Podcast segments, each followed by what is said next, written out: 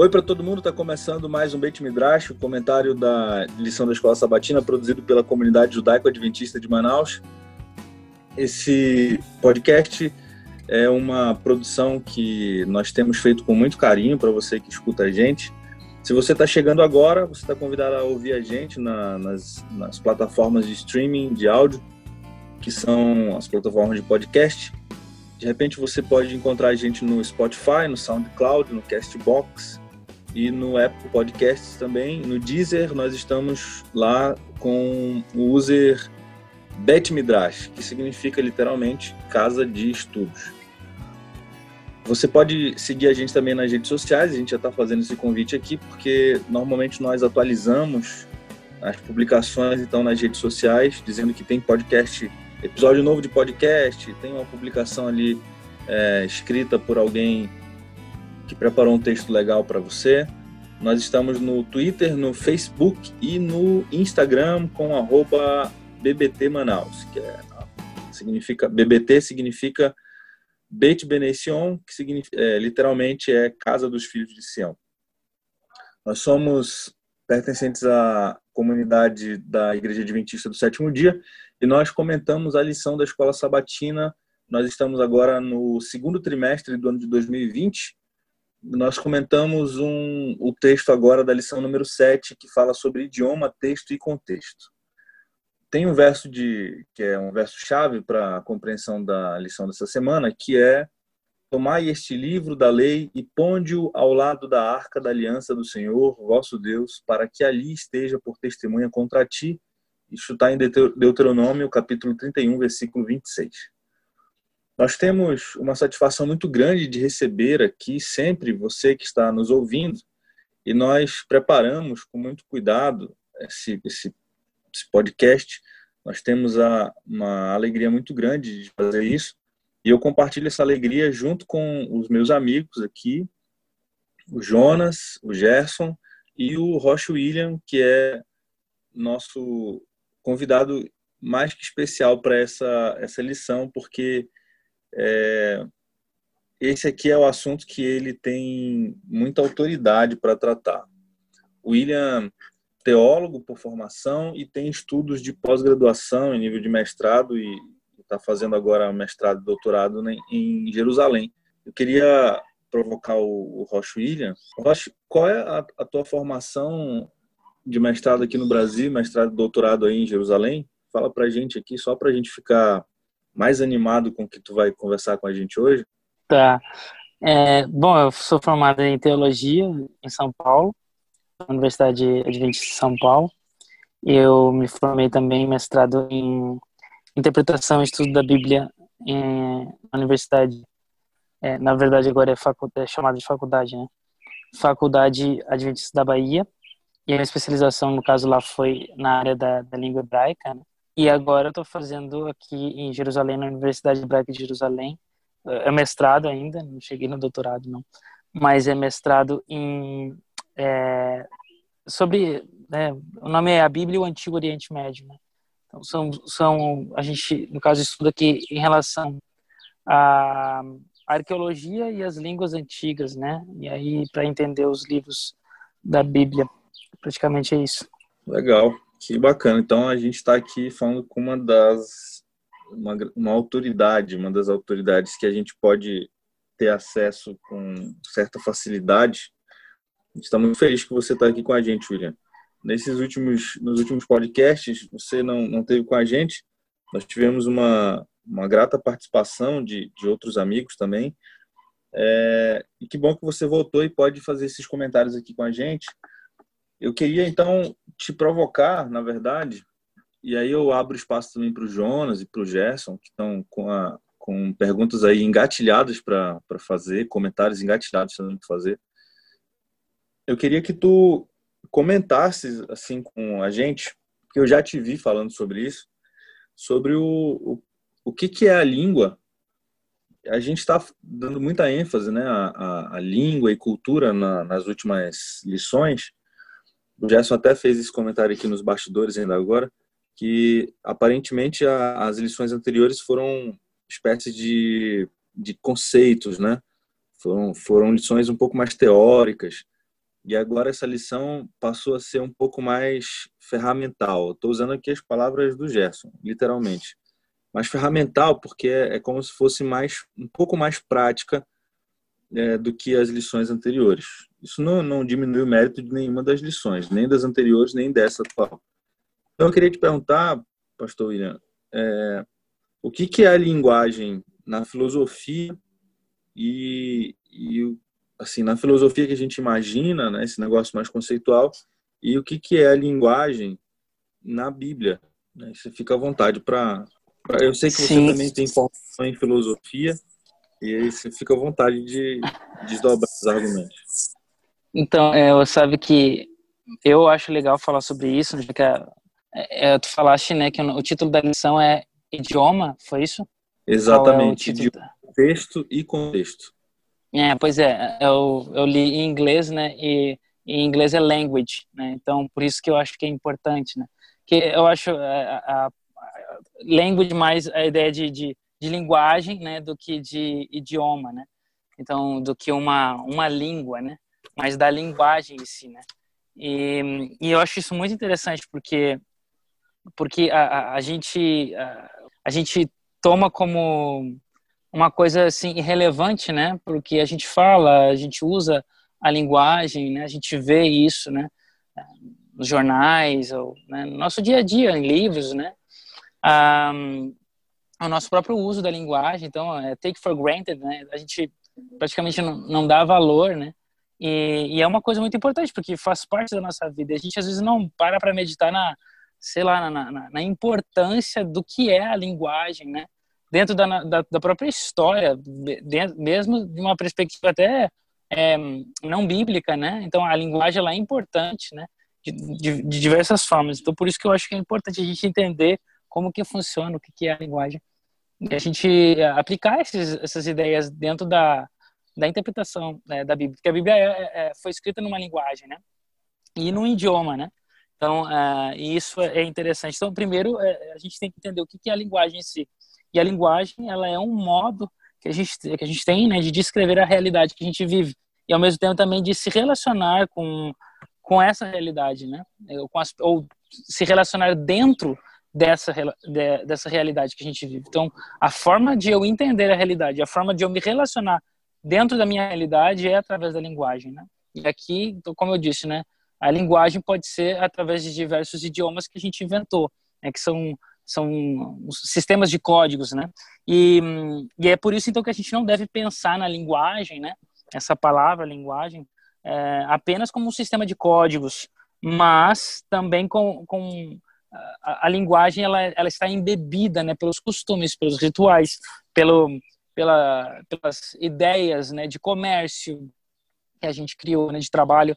Então tudo isso é, é, é está envolto na, na, na, na nossa linguagem e no nosso sistema né, de código né, que a gente utiliza para uh, no nosso idioma então, e aí torna a nossa própria linguagem, enfim. Então isso é importante a gente ter essas é, essa perspectiva do que que é a linguagem, a importância dela, né, a própria contagem da história uh, é, da, da, história né, é, que a gente tem, que a gente faz, né, a história esqueci agora o termo específico, mas é através da escrita, né? Quando a escrita se é, começa a existir, a história antes, começa.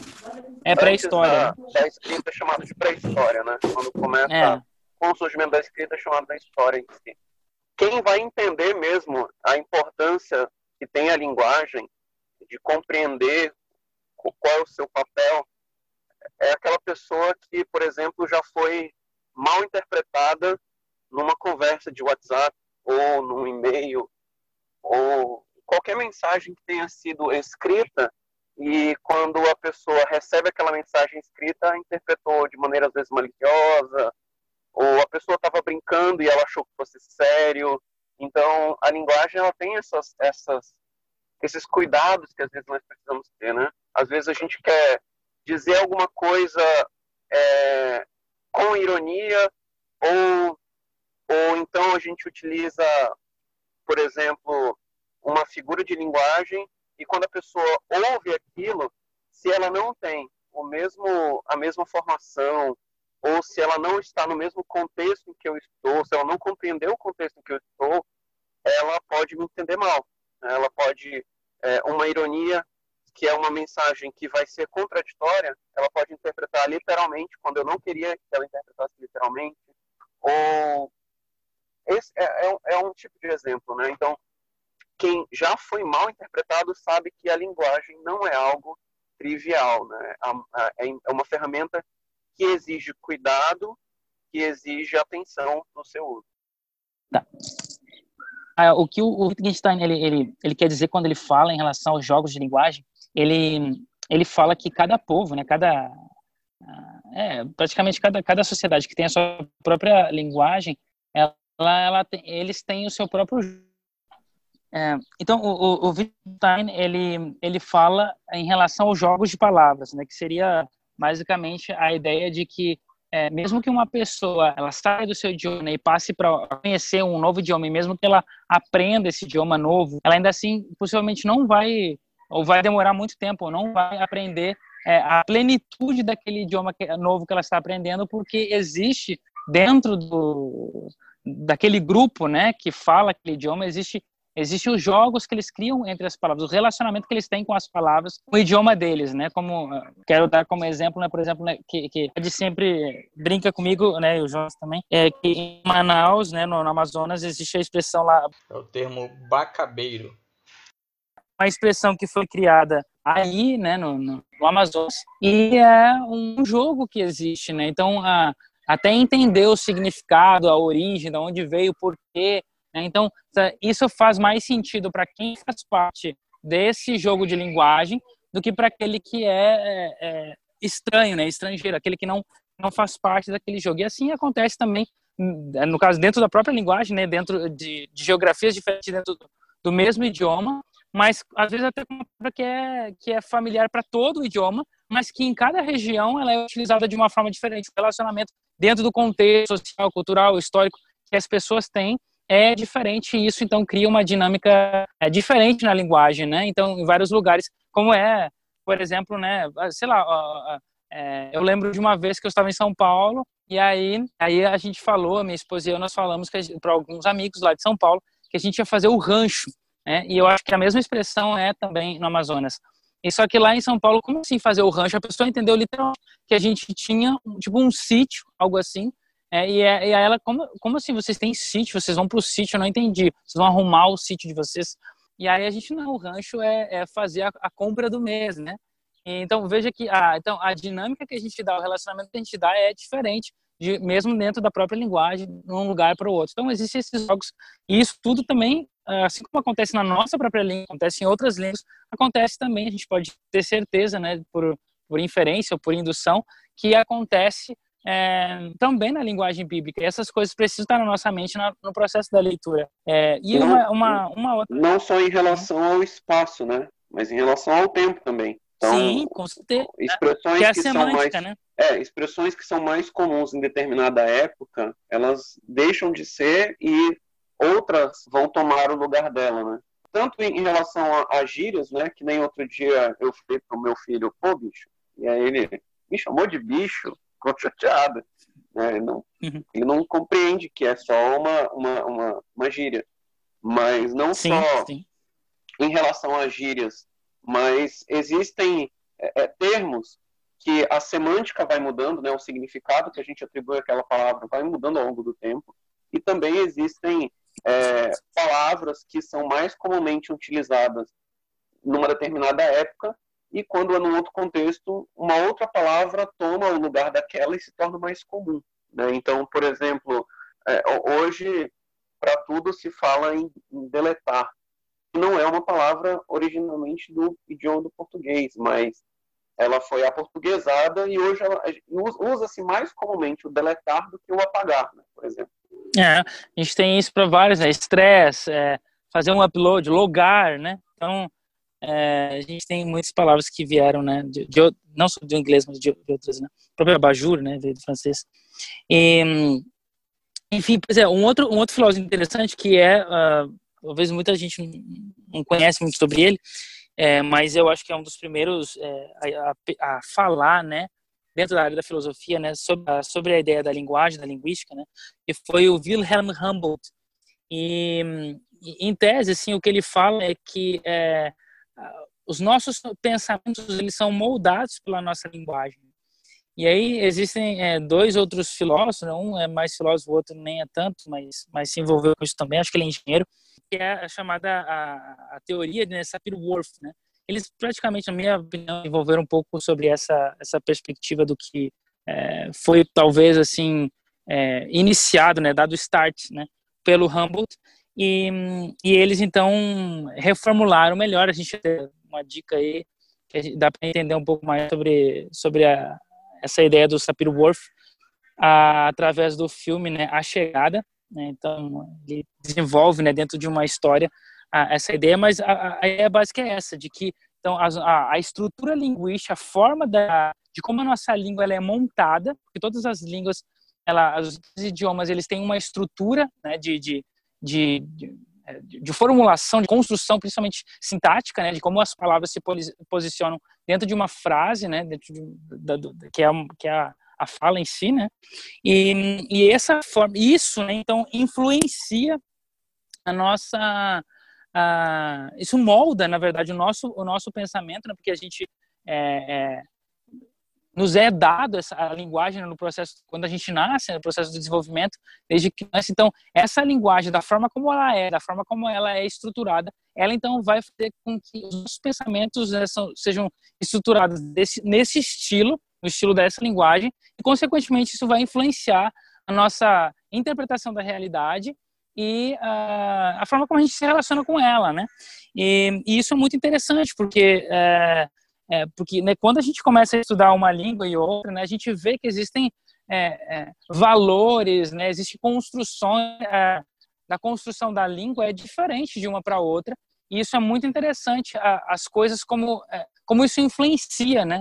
Em na, relação... na língua hum? na língua hebraica, o povo hebreu, né? Ele é um povo com uma vida muito voltada para as questões práticas, tudo é muito concreto. Como que se reflete na estrutura da língua? Por exemplo, na, na, na língua alemã, não necessariamente a, a, a ordem dos fatores está naquela que a gente está habituada. Na língua portuguesa é sempre sujeito, verbo, predicado. Uma pergunta. E na língua hebraica, como que é a ordem desses fatores assim de sujeito, predicado e verbo?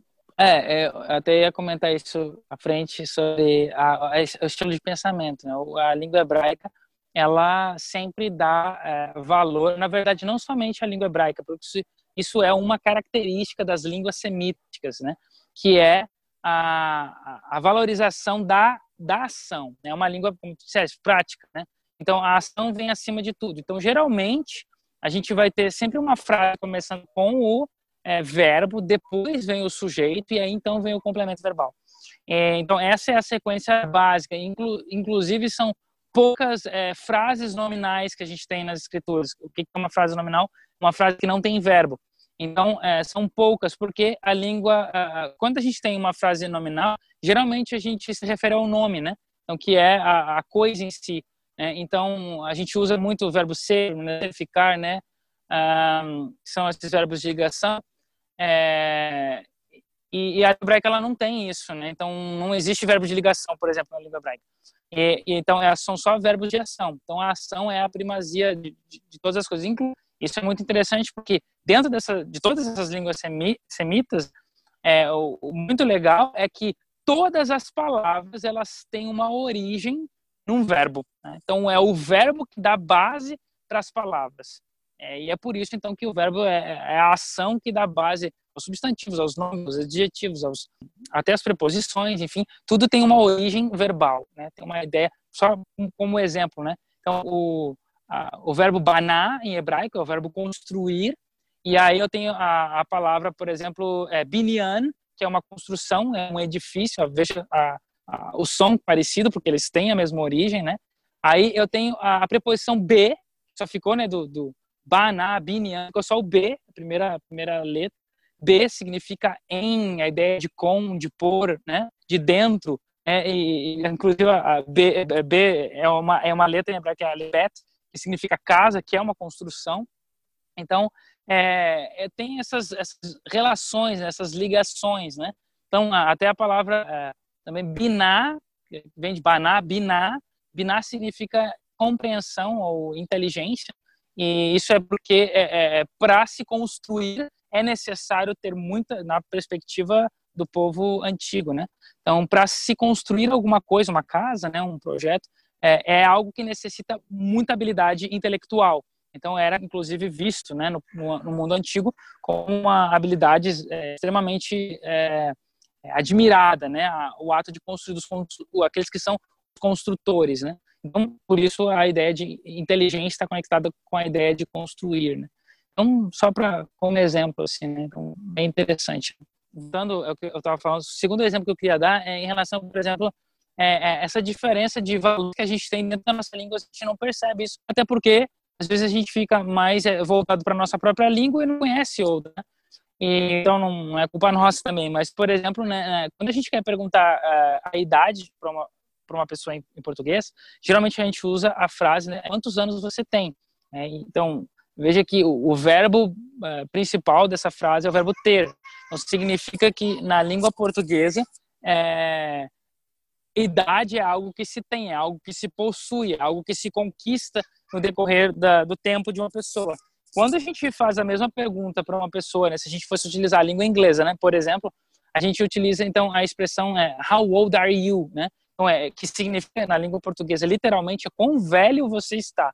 E, e, então, então isso é interessante porque dentro da perspectiva da mentalidade é, inglesa, né, tanto sei lá qualquer lugar que fala, fala inglês, é, é a ideia da idade ela não tem tanto a ver com algo que você possui, que você tem, né? Mas tem a ver com algo que, que se é, né? Ou seja, tem a ver com a aparência, com o status de estar mais novo ou mais velho.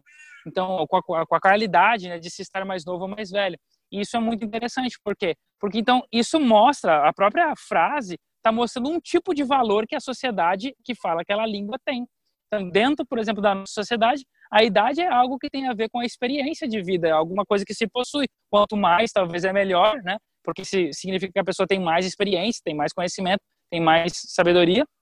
Enquanto que na língua é, inglesa, por exemplo, não sei se esse é a questão do jogo de linguagem, não, faço parte desse jogo, mas na, na numa análise assim é, é, externa dá a entender que é, idade não é uma coisa muito boa, porque quanto mais se tem, mais velho se fica, e talvez velho não é uma coisa boa de se estar na perspectiva dessa linguagem. Eu não estou dizendo que é negativo, que, é, que, é, que, que a nossa frase é melhor, que a deles é pior, não, não é essa a questão. Só para que a gente veja que existem valores que a gente embute na nossa construção é, de frases e que esses valores que a gente vai ensinar então para os nossos filhos, que, desculpa, essa linguagem que a gente vai é, ensinar para os nossos filhos, eles vão construir valores é, dentro da, da, estrutura de pensamento dessa criança e que vai é, se propagar, né, passando de pai para filho e tal. E essa é a montagem que a gente tem é, entre N's, N, né? É, frases, versos, estruturas, pensamentos que a gente coloca dentro da nossa linguagem. Então, isso é muito interessante, porque isso também acontece dentro da perspectiva linguística, é, desculpa, da, da Bíblia, né? A perspectiva linguística da Bíblia. E, então, uh, pensar nessas coisas ajuda a, assim, a ampliar nossa ideia de quão importante é a língua, a, a linguagem bíblica, o que, a gente pode aprender ou, ou, pensar, considerar somente quando a gente pensa sobre essas coisas, essas possibilidades, né? Então, de que o autor é, é, pode ter sido influenciado de um jeito por causa da língua dele. Por que Deus escolheu essa língua? Será que ela tinha valores melhores na própria estrutura linguística? E é por isso que Deus escolheu essa língua. Lembrando que, é, esse é um detalhe importante, que embora não foi a, a pessoa que escreveu, a, a, primeira pessoa a escrever a Bíblia, mas é considerado o pai da, da, da, da religião bíblica, que é Abraão, ele não falava hebraico. Né? Então ele possivelmente falava cadiano ou, ou sumério, porque ele morava em Ur, né? Então, e ele é, entende-se que de alguma forma, quando ele veio uh, para Canaã, quando ele foi para Canaã, ele então aprendeu essa linguagem. Então, a, e essa linguagem que ele ensinou para os filhos, possivelmente, é, porque, porque, são chamados de os hebreus, né? E, é, que, foram tirados do Egito. Né? Então, eles e os nomes deles também são nomes em hebraico, né? Então, é, é, é, essa língua que, que Deus escolhe, né, de alguma forma, que é para que Abraão aprenda essa língua também, venha para Israel para aprender, é para Canaã na época, não é Israel ainda, mas ah, venha para Canaã para aprender essa língua, porque quem sabe essa língua tinha valores, tinha ideias mais próximas daquilo que Deus é, gostaria de ensinar ao homem. Inclusive, isso bíblico, como ele foi pensado, porque quando você escreve alguma coisa, você reflete mais do que quando você fala, né? Até porque você pode corrigir, modificar, reorganizar, o que você não pode fazer quando você está falando, né? Uma vez que você falou, já saiu. Não tem como voltar atrás, apagar e escrever de novo. Então, o texto bíblico, como ele tem, como ele foi escrito, tem essa vantagem, né? Então, até Abraão, até Moisés, na verdade, o texto não era, não era, não era escrito, não tinha essa mesma forma de transmitir as ideias. E a partir de Moisés, você tem isso. E então, quando o autor bíblico ele escreve um texto, ele, muitas vezes ele está levando em consideração tudo isso. As palavras-chave que precisam constar do texto, como uma palavra vai se relacionar com a outra, inclusive na questão da fonética, né? Como que uma palavra soa ao alguém ler aquele texto. Porque até mesmo uma coisa interessante, né, um texto que foi até citado aqui na lição dessa semana, que é aquele texto de, de Apocalipse, né, que bem-aventurado aquele que lê, aquele que ouve a palavra da profecia aquele que guarda, né? E porque na antiguidade não não eram tantas pessoas que tinham tanto acesso ao texto escrito o tempo todo, mas ele estava tendo em mente a imagem do dia a dia da sinagoga, né? Na sinagoga alguém lia o texto e os outros ouviam. Então, quando ele ele escreve o texto, ele tinha essa imagem na mente dele. Por isso que ele escreve nesse sentido. Bem-aventurado aquele que lê, parece um singular, e aqueles que ouvem, está no plural porque são todos os outros que fazem parte da congregação. E todas essas ideias ele tentou transmitir por meio do texto. É, sim, é, é, tu tocaste num ponto aí que é que era até algo que eu queria comentar que é, que é realmente muito válido, que é essa entre entre tudo que tu falaste, né, em relação a ao significado das palavras, né? Como eu disse ele falando sobre o Socir, né? Então, é, ele, ele até chama, né, dá a ideia de que ah, o, o, significado, né, que é o, a ideia, ele chama isso de como se fosse a alma da palavra, né? Então, a palavra em si, né, que é a, o som e tal, e a alma dela, né, que é o significado que está por trás dela. E, e, isso a gente a gente tem de uma forma muito bela e muito assim é, é, importante dentro das escrituras, né? As palavras elas têm uma alma, né? Elas têm um poder né? dentro da é, principalmente da, da língua hebraica, né? Por, por, talvez não sei tanto da língua grega se acho que não tem tanto isso. Eu digo pelos escritores que são hebreus, né? Que escreveram, mas mas acho que eles não veem esse poder na na no significante é, grego, né? Mas sim no significado deles hebraico, né? Então é, isso é muito interessante. A, as palavras elas estão conectadas umas com as outras, como eu disse. As palavras elas têm uma origem verbal. Então tudo então, a gente pode criar uma, uma teologia, por exemplo, em cima de uma única palavra, né? como talvez assim, palavras bem é, é, comuns dentro do texto bíblico, como palavra justiça, né, tzedakah, tzedek, né, ou palavra como é, paz, né, shalom, né? ou uh, como a lição colocou também a palavra chesed, que é a palavra misericórdia, na verdade tem vários significados, né? Mas entre elas é misericórdia. Então são palavras bem comuns, né? E palavras importantes. E elas têm um poder e a utilização delas não é acaso, não é assim a esmo que os autores eles escolhem. Então eles eles priorizam essas palavras, eles repetem essas palavras, é porque existe na mentalidade deles um poder, né? Como eu disse, é a alma da palavra. Não estou falando aqui de uma forma esotérica, mas é assim, é, é, é, é, importante. São palavras que, que são é, que causam um impacto, né? Dentro, principalmente pelo significado que ela tem, né? E às vezes até é, sonoramente, né? até às vezes pelo significante, né? Então tudo isso é, é inconsciente muitas vezes dentro dos falantes. Né? Então a gente é, qualifica né, palavras que são bonitas, palavras que são feias, e a gente então é, dentro dos sinônimos que a gente tem de um, de um determinado significado que a gente quer é, é produzir ali, que a gente, a gente gostaria de, de, de mencionar, né?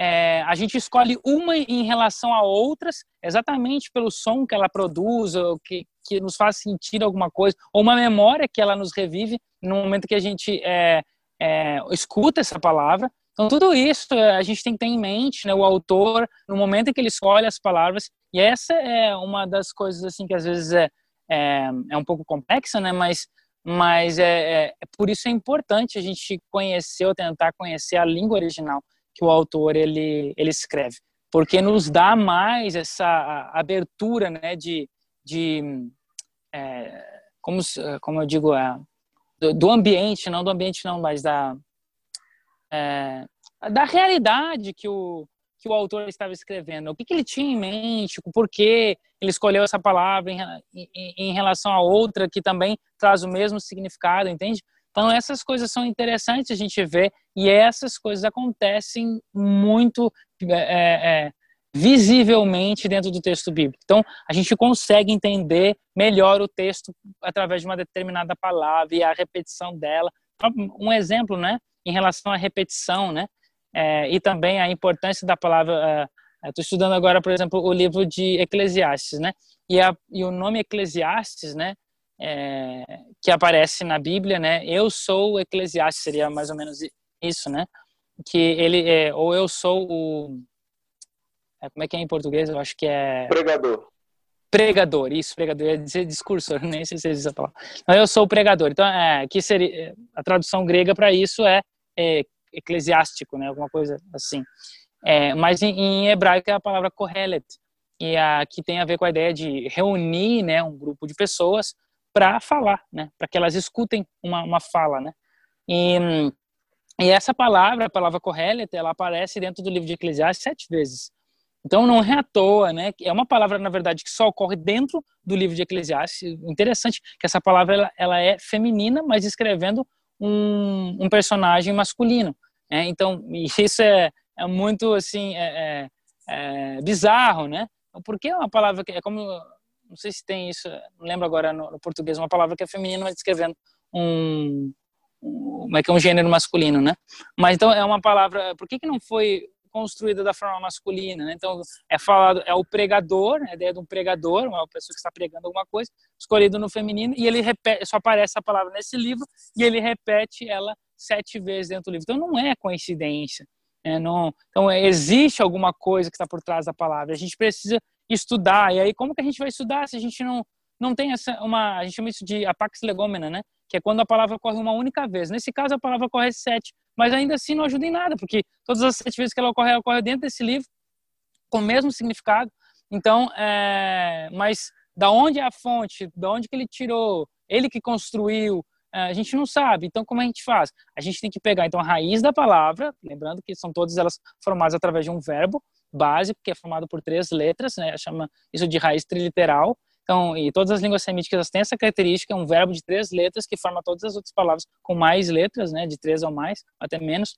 E, e aí a gente pega a raiz dessa palavra e tenta entender. É por isso que a gente chega a essa conclusão de que a palavra tem a ver com congregação, né? Que foi como, inclusive, né? Como os tradutores pra, para o grego eles fizeram de eclesiastes, né, de eclesia, que é que significa igreja, que tem a ver com uma congregação, uma assembleia, um grupo de pessoas reunidas para um mesmo propósito. E, e, a mesma coisa que é a ideia de kahal, né, em hebraico, que é o verbo é, coletar, reunir, né, congregar, né. E, e isso é muito interessante, sabe? Quando a gente percebe, a gente consegue entender os significados e aí a gente entende por que que ele faz isso. E se a gente entende que o autor de Eclesiastes ele foi é, Salomão, a gente entende por quê, porque essa palavra ela ocorre também sete vezes dentro do livro de Reis, primeiro Reis, capítulo 8, quando é, Salomão ele faz a sua pregação, que no caso é uma oração, desculpa, ele faz uma oração reunindo as pessoas é, para que todos aqueles que um dia né, é, orarem em direção ao templo que ele tinha acabado de construir, que Deus ouvisse a oração dessas pessoas. E a, e a expressão, e o verbo carrali, todos os seus, seus cognatos ali, aparece, aparece é, sete vezes dentro dessa oração. Isso é muito interessante. Então, então a gente conecta esses detalhes, né? A gente consegue construir isso, observar isso, obviamente, através da língua hebraica. Né?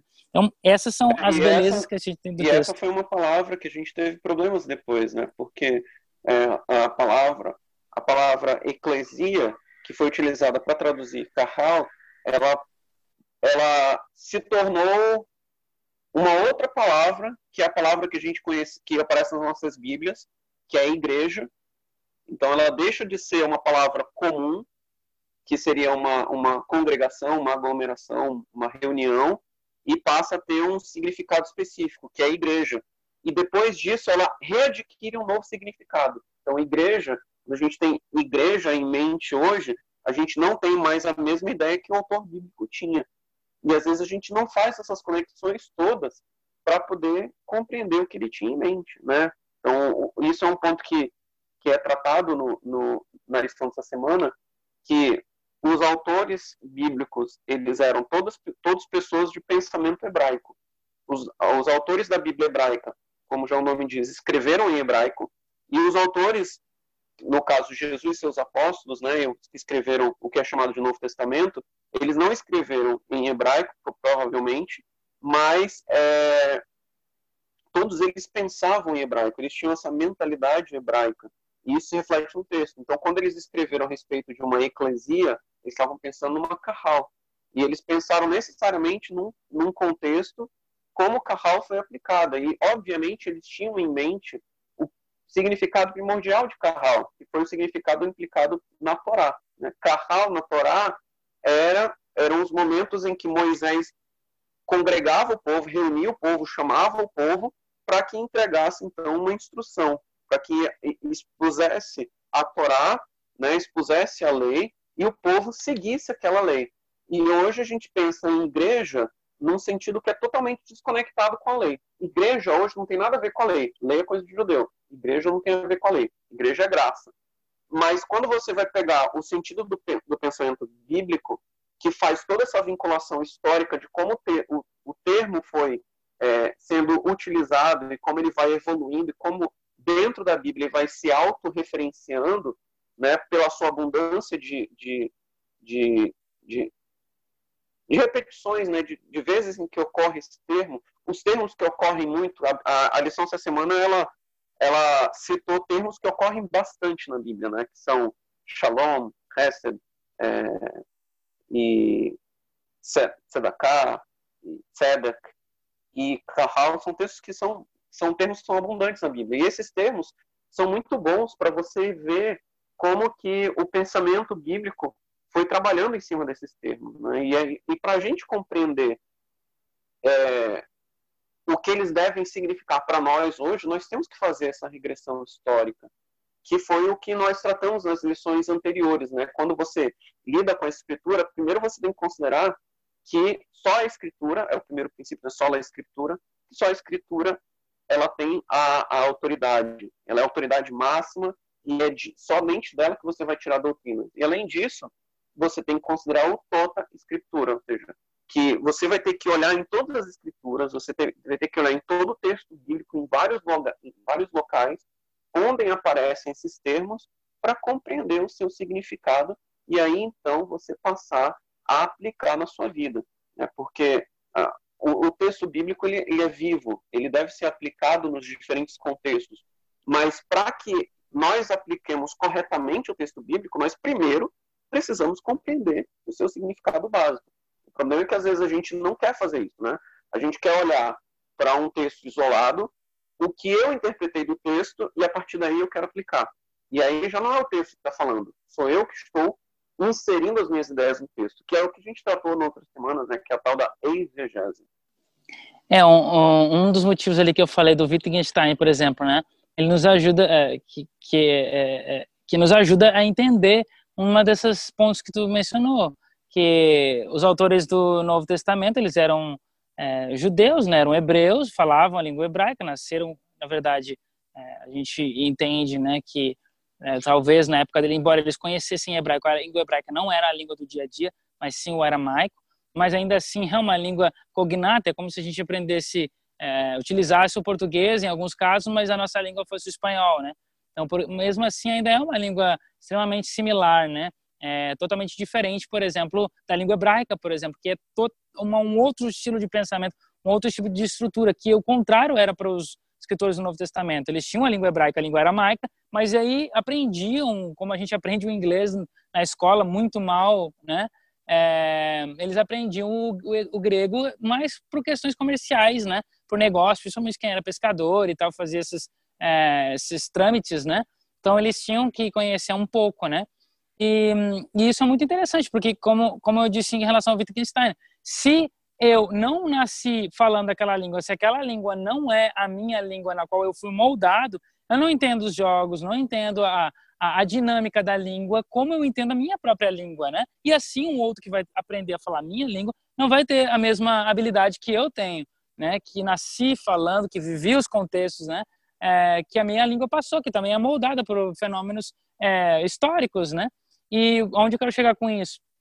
É que o autor do Novo Testamento, então, ele tem uma estrutura de pensamento que é totalmente oposta à estrutura de pensamento é, da linguagem grega, é, é, muito contrastante em vários aspectos.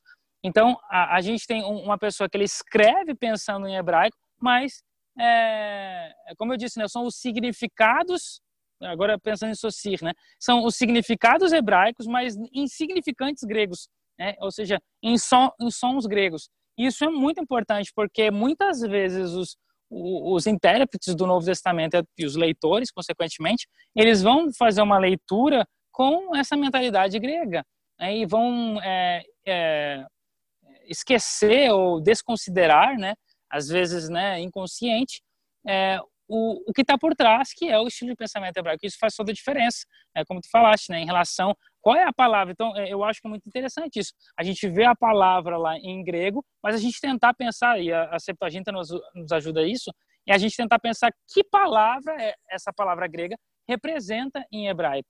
Então, e aí, em hebraico, a gente consegue entender qual é a mentalidade que, dentro, especialmente do, do das escrituras hebraicas, né, quando a, da ocorrência dessa, dessa palavra e da, das, né, das, é, da forma como ela aparece, se apresenta, né?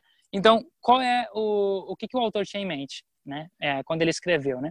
Então, isso tudo é muito interessante. Então, todos esses detalhes, eles são muito importantes, né? Tudo isso até agora só para falar de linguagem, né? Mas só para a gente pensar, então, é, sobre os autores, né? O que estava na cabeça deles, né? Então, o processo da linguagem, né? Então, a, a estrutura da língua, como eu já disse, né? Tudo isso também, como a gente está lidando com a língua grega, a língua hebraica, a língua aramaica, né? Praticamente são só essas três línguas. Tem outras palavras, mas não são frases foram montadas em, é, que aparecem na Bíblia, né? É, egípcio, por exemplo, acadiano, né? É, persa, né? Mas são só palavras soltas. E, mas mesmo assim, né? A gente vai pegar uma, um livro Daniel, por exemplo, cheio de palavras acadianas e palavras persas. É, se a gente tiver a habilidade, né? E, e a oportunidade de aprender o que, que essas palavras significavam na língua original, o acadiano, por exemplo, é, isso é, ajuda a entender muito melhor e a gente consegue isso hoje, né? A gente tem a arqueologia que nos ajuda bastante, né? E os estudos filológicos, né? Que também ajudam a gente fazer comparações linguísticas, especialmente o acadiano, por exemplo, que é uma que é uma língua que é uma língua semítica, né? A primeira chamada primeira língua semítica, né? Que deu origem aí a todas as outras. E, e aí nos ajuda a entender esse processo de comparação e tal, né? É, entre, as, entre as palavras para entender o significado delas. Isso é muito legal porque a gente vai conhecendo mais sobre o autor, sobre a história dele, sobre o período que ele, que ele escreveu, e isso vai ampliando a nossa compreensão do texto, né?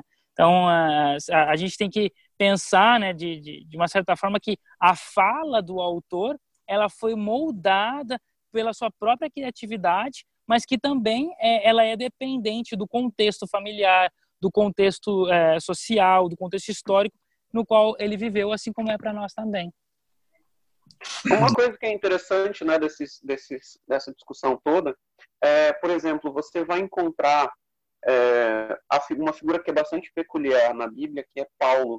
Paulo, como a gente viu na, na lição da semana passada, ele era uma pessoa que conseguia lidar tão bem com o pensamento hebraico quanto com o grego. Ele tinha habilidade para lidar com isso e às vezes ele fazia essas transposições. Por isso que o, o chamado Novo Testamento ele tem uma abundância de cartas de Paulo, que era uma pessoa que conseguia lidar muito bem com, com é, gentios, ou seja, pessoas que não tinham naturalmente essa mentalidade hebraica, e ele fazia esse transporte de uma linguagem para outra, ou seja, de uma forma de pensar para outra. Inclusive, você tem um exemplo bastante peculiar, que é de, de 1 Coríntios 9, verso 7, Segundo, segundo aos Coríntios, segundo aos Coríntios 9, verso 7, que ele vai dizer assim, cada um contribua segundo tiver proposto no seu coração, não com tristeza ou por necessidade. E ele conclui dizendo: porque Deus ama a quem dá com alegria. E aí é engraçado isso porque ele escreveu isso em grego para pessoas que iriam, iriam ler isso em grego, não iam ler em hebraico. Mas ele transportou uma ideia que vem do hebraico, porque ele estava em mente com um jogo de palavras que existe entre ahavá, que é o verbo amar hebraico, então Deus ama, que é o verbo ahavá, a quem dá com alegria. E o verbo dar é o verbo ravá. Tanto que algumas pessoas defendem que a origem da, da, do, da palavra ahavá, que é o verbo amar, está ligada ao verbo dar. Então, necessariamente, quem ama, dá. E aí, quando ele vai escrever o texto em grego, ele transporta essa ideia, sem citar todo esse jogo de palavras em hebraico, mas ele transporta essa ideia para o grego, dizendo que Deus ama quem dá com alegria. Se fosse escrever em hebraico, iria ter mais evidente esse jogo de palavras. Mas apesar de não ter, mesmo assim ele faz constar de um texto que não é originalmente em hebraico, mas em grego. É, isso também acontece na nomeação do, de Yeshua, né?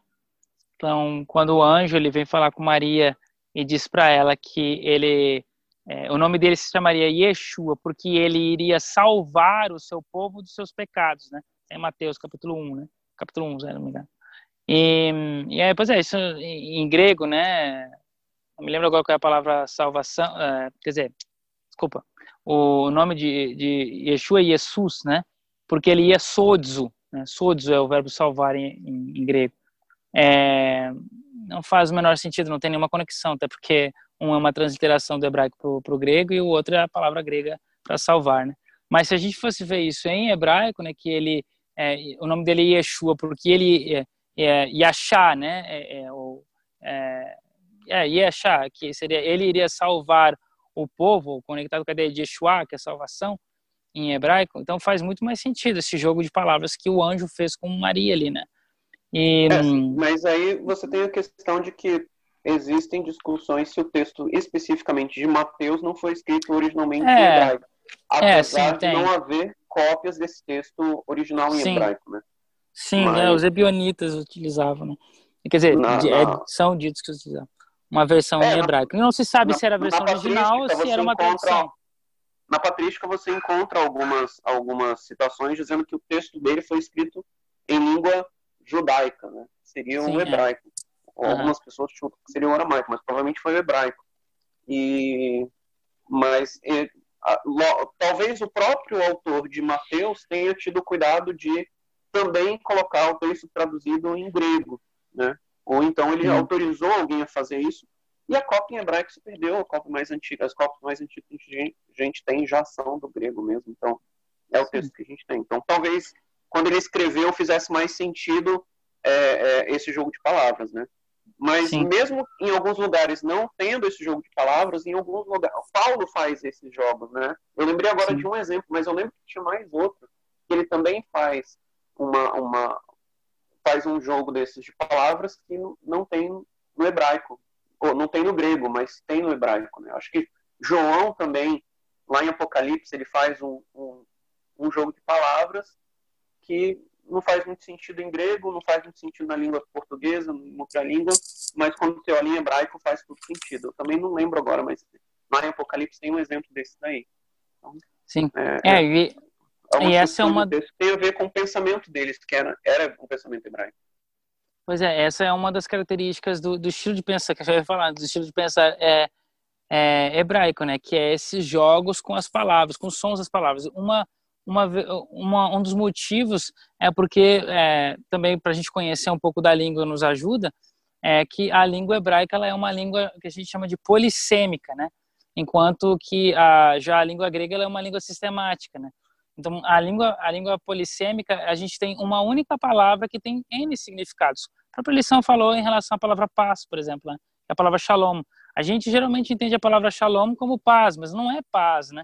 Então, em vários contextos diferentes, a palavra shalom, ela vem do verbo, lembrando, a gente entende as palavras em hebraico através dos verbos. Então, a palavra shalom, ela vem do verbo shalom, né, ou lechalem, que significa é, completar alguma coisa, né? A ideia de tornar completo, tornar pleno. uma coisa. Então, o, o, a ideia de shalom é uma coisa que está completa. E, em outras palavras, significa paz, porque não falta nada. Quando a gente tem todas as coisas plenas na nossa vida, então é, é, significa que não está faltando nada. Se não falta nada, a gente está feliz, tá? estamos em paz. Né?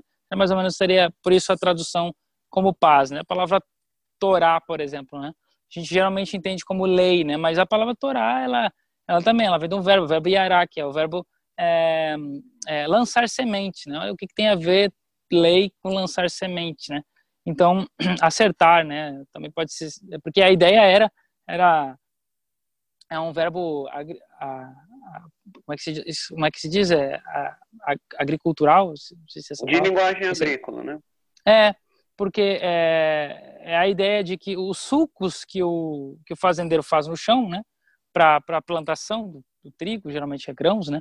Então ele tinha, ele vinha com uma um tipo de uma cesta e, e ele atira, pega uh, um punhado, né, e atira e vai atirando naqueles naquela valeta que tem no chão, né?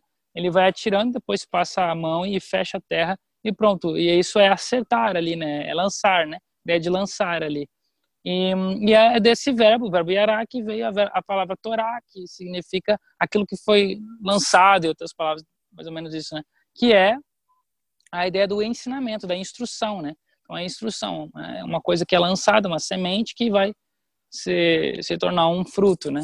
Então, e, é, essa é a ideia da, da, da, básica do que está por trás da palavra Torá. Então, a gente traduz ali uma vez ou outra lá como lei, mas nem sempre lá traz a ideia de lei, mas ela tem a ideia básica de uma instrução, né? Uma...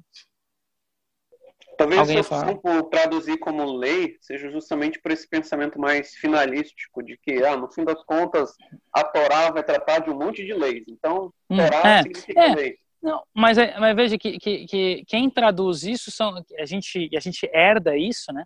É, são os tradutores da Septuaginta, que é um pensamento grego, já é um pensamento sistemático. Que traduziram então, como nomos, né? Nomos, é. Então eles vão traduzir exatamente como lei, eles vão limitar a palavra em, uma, em um único significado, exatamente porque é, é a, sistematiza, a sistematização na linguagem dele, no pensamento deles, né? E, então, e, é, e aí a gente herda isso, porque isso é passado para nós também, né? Nosso estilo de pensar e tal, que é essa questão da dinâmica do, dos pensamentos, né? Então a gente tem uh, o pensamento hebraico, que inclusive, né, só para a gente saber disso, né, é uma infelicidade, mas o pensamento hebraico é morto hoje. Ele morreu quando, talvez, né, na segunda diáspora, a partir né, da, da segunda diáspora, porque quando a língua hebraica parou de ser falada, uh, e o pensamento grego né, também é, influenciou o mundo, como influenciou, né? É, ele matou esse tipo de pensamento, pelo menos né, nesse contexto ocidental, né? É, é ali, né? Oriente Médio e Ocidente. Né? E, e essa é a forma como a gente utiliza até hoje o nosso estilo de pensamento, nosso estilo de pensamento, né? Mas que não é, não é mais, desculpa, não é mais essa forma que tem uh, o pensamento hebraico moderno, por exemplo, né? Então, embora ele ainda cultua muito do hebraico bíblico, em essência, assim, né, das ideias, mas ainda assim o estilo de pensar já é um estilo de pensar grego, né? Mas esse estilo de pensamento hebraico, por exemplo, né, uma característica que é legal de a gente conhecer, né? O estilo é, é, é, é mais concreto, né, do que abstrato, né? Então, quando a gente vai utilizar assim, as nossas descrições de determinados é, contextos, né, que a gente quer expressar com a nossa linguagem, a gente vai utilizar geralmente sim contextos abstratos, né? Enquanto que no pensamento é, é, hebraico eles utilizam é, ideias concretas e isso é expresso geralmente por hum, por verbos de ação, de a, a, atividade, né? São uma língua ativa, né? Então é, é, a gente não tem tanto assim, é, sabe uma coisa assim, como é que se diz, etérea, assim, uma, sabe uma coisa é, abstrata, né? Um, algo assim que, que a gente não consegue captar com, com até com uma ação assim concreta, né? Real. A gente talvez algo consiga... que seja imaterial, né? É, exatamente. Não é, tem nada imaterial. É, é, e aí dentro do pensamento hebraico não existe isso. Até é muito interessante que eu estava estudando agora há poucos dias, né? Várias palavras em hebraico terminam com ut. Então, é, é até, por exemplo, malhut, é, que significa reino, é, em, em, hebraico, é, é, no hebraico bíblico mesmo, né, a gente tem essa expressão, mas ela é uma expressão já do, chamada do, do hebraico tardio, mas hoje em dia, no hebraico moderno, a gente tem muitas palavras com a terminação ut. E, e a terminação ut, ela é uma terminação que foi dada para é, abstratizar conceitos, né? então tornar conceitos mais abstratos. Né? Mas isso só vai surgir no período rabínico, que o período rabínico é praticamente do, do primeiro século antes do nascimento de Yeshua é, em diante, né? até os dias de hoje praticamente. É, então, uh, e esse é um período que a linguagem grega já tinha influenciado o mundo, né? Então veja que os conceitos mais abstratos dentro da língua, né, criação, é, é, neologismos, né, que foram criados na língua, é, foram criados a partir é, conceitos abstratos, né, foram criados a, partir depois de que o pensamento mais abstrato, que é o pensamento grego, já era bastante expoente na, na história, né? E, Começou enquanto... com a Galut. Com a Galut, exatamente, que é que é a diáspora, né? E olha eu já fazendo jogos de palavras aí agora. E, é, no bom e velho estilo hebraico. Mas então, é, isso, isso, então, esse é um, uma. Hã? Eu estava lendo um texto do Freud esses dias que é, é sobre xiste, né? Ele fala, eu estava citando o Wittgenstein, eu acho que o Freud leu o Wittgenstein. Ou o Wittgenstein leu o Freud, não dá para saber exatamente. Uhum. É, que o, o Freud diz assim, o xiste é uma, é uma brincadeira, né?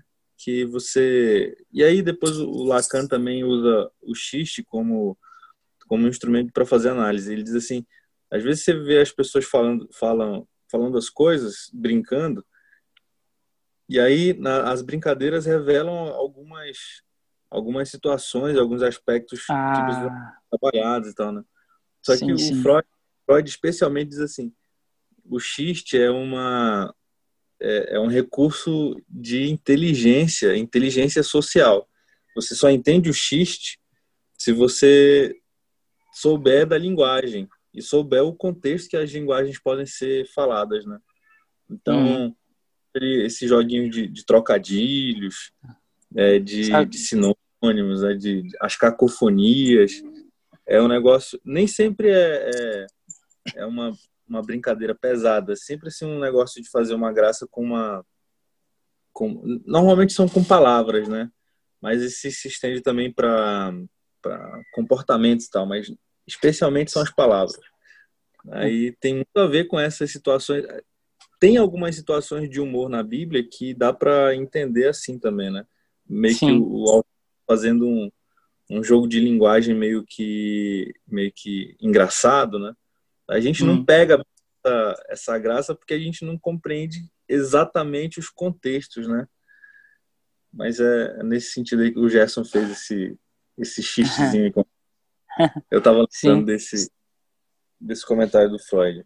Então, pode continuar. Hum, mas então, uh, essas, essas brincadeiras, esses jogos, né? Às vezes para embelezar a, o texto, né? Também é geralmente um recurso é, é, artístico, né? do autor, é exatamente é, acontece às vezes para criar uma graça também, né? Como tu disseste, né? Só quem faz parte vai entender as brincadeiras. Uma coisa, por exemplo, que acontece muito no texto hebraico também, em, eu não vou lembrar agora, realmente devia ter pesquisado antes ali para lembrar algum, para dar um exemplo, né? Mas é, mas é aliterações, né?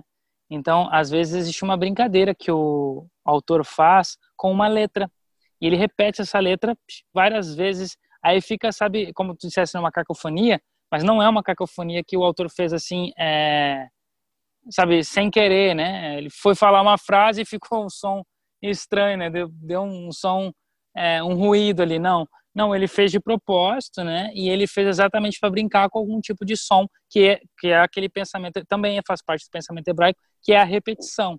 Já é Tem diferente do pensamento grego tem aquele exemplo que o senhor deu da no, no outro contexto, né, no, fora do podcast, que o senhor deu do um pouquinho aqui, um pouquinho ali. Ah, sim, pois é, eu estava até pensando nisso, mas eu não lembrava do. Eu sei que é Isaías, mas não lembro qual que é o. Se é Isaías 10, alguma coisa. Que ele fala cave cave, cave, não, cave cave, tave, é tave cave, tave, alguma coisa assim. Essa é uma é, é uma brincadeira que ele faz ali usando os sons de T, de, de Vav, né? É, de, de Kof também, né? Que, que é o som de K, de Q, né? Então, e ele faz esse jogo ali, né? É, esse talvez é um dos mais assim explícitos assim. Mas às vezes tem uma frase é, que dentro da frase às vezes, que a gente não é, como o Gad falou, não é a minha língua. E a gente não presta atenção, mas aí ele repete o som a, o tempo todo, sabe? Ou às vezes o som e em várias palavras, e vai acontecendo isso e a gente não percebe. Mas, claro, né? Algumas vezes um comentarista faz esse comentário, faz, percebeu isso, né? E escreve ali, e acontece isso, né? E é para fazer uma brincadeira, para chamar atenção para aquele verso, para aquele momento da fala do, do autor, né? Então, tudo isso são coisas legais a gente vê dentro das escrituras, né? Então, é uma característica também dentro do, do pensamento hebraico, que é essa ideia de repetições, né? Fazer repetir alguma coisa. E, e dentro da perspectiva, é, embora, né? Só, é, só para ajudar, o texto é Isaías 28, 10.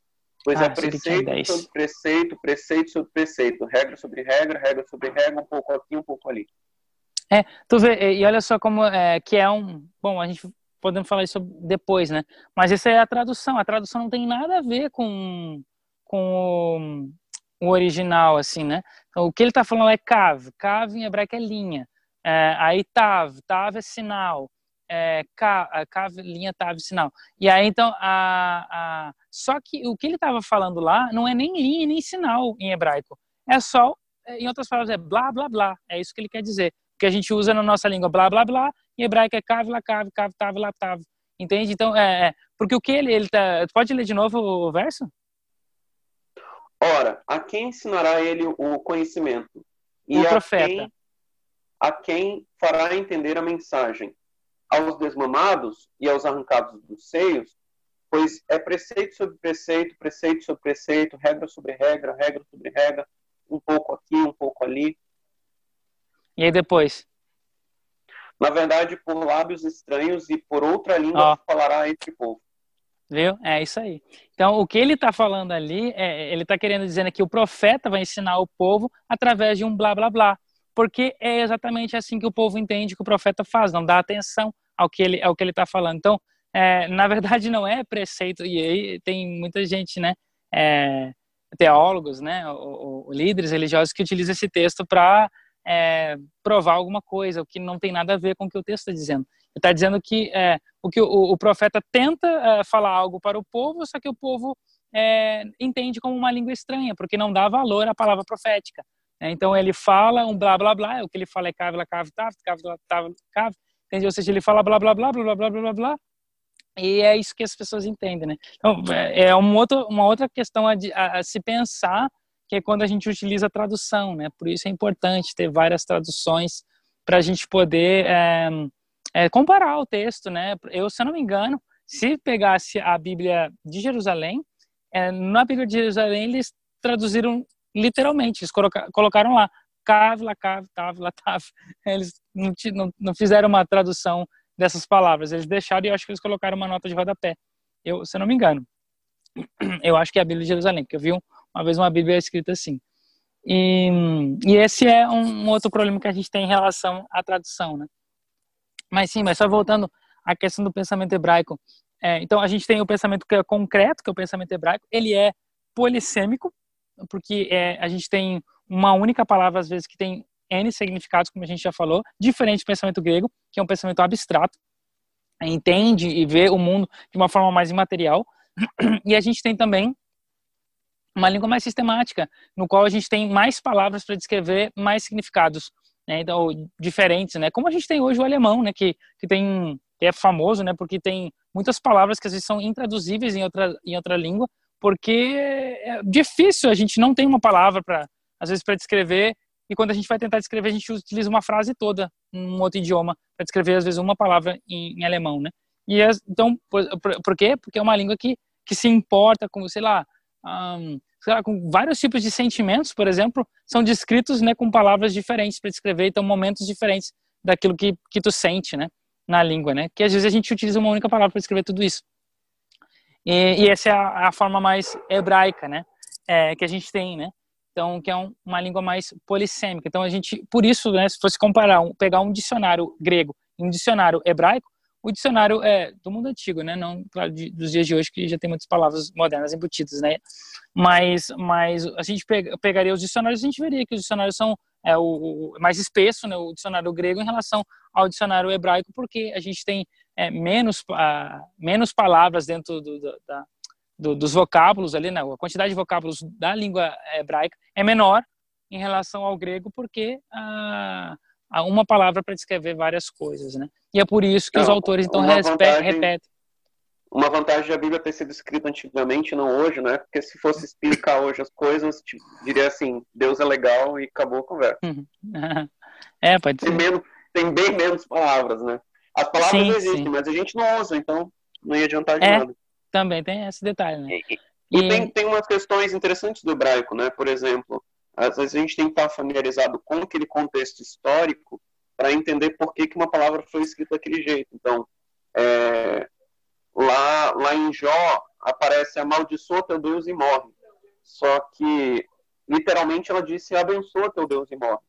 Só que é o caso típico de um eufemismo, né? Então, como ela ia como o autor ele estava tratando da pessoa de Deus, ele não iria dizer para que Deus fosse amaldiçoado. É uma coisa ruim. Né? Então, como ele tinha um grande respeito pela pessoa de Deus, mesmo ele querendo dizer isso, ele escreve outra coisa. Então, ao invés de dizer amaldiçoa teu Deus, ele diz bendiz a teu Deus e morre. Apesar de que o sentido é, era, era outro. E aí, no caso do tradutor em língua portuguesa, ele optou por é, interpretar, colocando para a gente já o sentido final do, do, do que o autor queria dizer e não o que ele disse originalmente, né? não literalmente o que ele disse, mas o que você deve interpretar do que ele falou. Tá, então, é, um exemplo interessante sobre é, a, a ideia do pensamento concreto hebraico, por exemplo, a gente consegue ver, é, claro, em várias é, passagens, né, mas uma aqui que eu peguei, que é o Salmo 103, 8, né, que está escrito lá, Gad. Misericordioso e piedoso é o Senhor, longânimo e grande em benignidade. Não, não está aí. Tem certeza é 103, 8. Tá, então você então... leu, leu 109. Quer dizer, 103, 9. Às vezes é por causa da. Ah, que muda, né?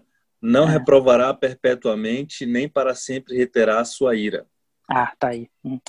Ah, sim. Então, é, é, então aí é, ele fala, né? é, nem para sempre reterá sua ira, né? E aí está um exemplo de um pensamento, é, de uma ideia abstrata, né? Que é a ideia de ira, reterá a ira, né? Então, isso dentro do pensamento, é, pelo menos dentro do nosso, a gente consegue entender, mas para nós é um conceito abstrato, né? Como é que a gente descreve o que é ira? Coloque numa pintura, é, num desenho, descreva a ira. Aí a gente, claro, né, nos desenhos animados a gente tem isso, né? Que exatamente é o tipo de pensamento hebraico, porque a palavra que é utilizada em hebraico para ira é a palavra af em hebraico. E a palavra af, que é uma das palavras para iras, porque essa é uma é uma é um, é um sentimento que tem bastante palavras dentro da língua hebraica, né? Não é sempre que tem, mas esse é um exemplo. Mas a palavra que foi utilizada aí é a palavra af. E af é a mesma palavra, como eu disse, né, uma língua polissêmica, é, é a mesma palavra para nariz em hebraico. Então, se eu quero dizer hoje, por exemplo, né, o nariz, é, e é também no mundo bíblico é a mesma coisa, tanto no hebraico moderno como no hebraico bíblico é a palavra af. Af é nariz, mas também no hebraico bíblico é ira. Por quê? Porque da perspectiva é, concreta do pensamento hebraico, é, o nariz, quando uma pessoa está irado, o nariz ele se enche de sangue, fica avermelhado, né? por causa da ira, que ou a pessoa ele, ele fica saltando, né, como se as pessoas estivessem bufando é, ar, né, é, por estar irritada, por estar irada, né. É, então é exatamente é, essa é a descrição que ele está dizendo aí é do nariz de Deus. Né? Então ele descreve aí que Deus não tem, ele seria talvez literalmente Deus não mantém o seu nariz para sempre. Né? Então, em outras palavras, ele não, ele está dizendo que Deus não mantém o seu nariz bufando para sempre. Significa que Deus não se ira, é, é, ele não guarda mágoas, ele não se ira como nós fazemos, né? E a gente guarda rancor e ira das pessoas, né? Então isso é só uma ideia de a gente entender como que é a, a, a descrição é, de um sentimento através de uma coisa bem concreta, uma coisa bem física, né? Visível. É, a gente tem isso dentro do pensamento hebraico, né? Um outro exemplo também interessante é o, é o Salmo 29, versículo 9. Diz: é, A voz do Senhor faz parir as servas e descobre as brenhas, e no seu tempo e no seu templo cada um fala da sua glória. Ok. Aí, é, como é que é a palavra? Desculpa, eu perdi. Qual é, qual é a palavra que ele utilizou aí? A sua? O para um animal? Não, um animal. Ah, ah, é, o Senhor faz parir as servas e descobre servas. as brenhas. É. Isso. É, serva é o feminino de servo, né? Não é aqui, a, não, é, não é serva com, com S, né? É com C, né? E, então, é, que seria é, como se fosse um, um veado, né? Então, o, o, e essa palavra também é interessante. Eu não sei se, se, se, se alguém tem uma outra versão, talvez na corrigida, alguma outra versão, que às vezes traduz de uma forma diferente. A minha está traduzido como corsas. A minha, eu encontrei aqui, ó, acho que é a versão católica. Tá. Que diz, uhum. a voz do Senhor retorce os carvalhos, desnuda as florestas e em seu templo todos bradam glória. Ah, glória, ok. Então veja que, que legal é, essa dinâmica de traduções. Um tradutor na Almeida aí traduziu como corsas, é, corsas ou, ou servas, né, com C aí. O, o outro traduziu como carvalhos, né, a versão católica, né, traduziu como carvalhos. Por que isso? Exatamente porque é um verso difícil de traduzir. A gente não sabe, uh, nem o contexto nos ajuda muito, se, se a palavra ail, que é a palavra que é utilizada aí, é, ela significa é, servo, né? Ou se ela significa é, carvalho. Por quê? Porque ail em hebraico é tanto carvalho quanto servo. Porque a, a ideia básica do, do, da palavra ail em hebraico, inclusive, também tem a ver com a ideia de força, é, é significa um líder forte. Essa seria a, o significado né, básico desse, desse som em hebraico, desse significante. Então é ail, então o significado é líder forte. E o que acontece? Dentro da perspectiva é, dessa visão né, hebraica. Na floresta, o líder mais forte da floresta, é, é, dentre as árvores, é o carvalho. Mas dentro, dentre os animais da floresta, o animal que é o líder mais forte nessa perspectiva, me pergunte por quê, não é o leão ou não é sei lá quem, é outro animal, o urso, sei lá, mas é o, é o, é o cervo, é o, é o viado. Né? Então, com aqueles né, galhos grandes, né, talvez, talvez por isso que ele é visto como forte, não sei. Mas então, é, é, e aí esse, esse, esse texto é difícil de traduzir. Se, uh, se Deus ali ele destrói os, ele torce, né, que é a palavra torcer aí que aparece, é, ele está torcendo os carvalhos, ele está torcendo a, a, as servas para que elas deem a luz, né, a filhos, né. Entende? Então essa é a dinâmica do, da língua, né? Então, que, é, que o, cada tradutor vai traduzir de uma forma diferente. O importante é que a gente tem que entender, em outras palavras, nesse verso, por exemplo, mesmo que a gente não tenha um significado preciso, uma tradução precisa, a gente entende que o que acontece é que Deus, ele, o líder mais forte, aquela a coisa mais forte que tem, né, no caso aqui, é, na metáfora, em relação à floresta, Deus ele torce, Deus ele destrói, Deus ele tem controle. É, a voz do Senhor, que é a palavra que mais repete dentro desse Salmo 29. Então, a voz do Senhor tem o poder de, de, de fazer e desfazer as coisas poderosas na perspectiva humana. É, e, e, esse é o significado. Mas veja então, essa dinâmica do, do pensamento hebraico, né? Então, que a gente tem uma palavra, significa várias coisas, né? As ideia, a ideia é concreta por trás, né? Então, são exemplos né, do pensamento hebraico. Né? Uma outra ideia legal também do pensamento hebraico para a gente eh, também ter como imagem interessante, é que a, a, a, a as palavras elas estão conectadas, né, como eu disse, através dos verbos, uh, dos verbos, né, e assim elas se conectam por, por detalhes, né, e, e consequentemente existe um certo tipo de história por trás da palavra. Por isso que eu disse que as palavras são importantes muitas vezes na, na escolha do, do autor, né? E então existe um poder por trás das palavras, porque esse poder é, é a história que essa palavra representa, né? Dentro dessa imagética uh, física, né? Que a palavra ela ela traz, né? Como eu disse, não são tanto abstrato, mas tanto mas mais físico. Por exemplo, é, a gente tem uma palavra muito comum dentro das escrituras que é a palavra berachá, que significa bênção, né? E, e, a palavra bênção, ela, ela, ela está relacionada com uma palavra que é, uh, que é o verbo barar, né? E também com outro substantivo, que, que tudo está conectado, né? Que é o substantivo berer, é, que significa joelho. Então, joelho e a palavra bênção, ambas vêm do mesmo verbo barar, que significa curvar-se. Né? Então, a ideia de, se, ou de abençoar, né? Significa abençoar, mas o abençoar traz a ideia, o que é abençoar é, dentro da, do pensamento bíblico?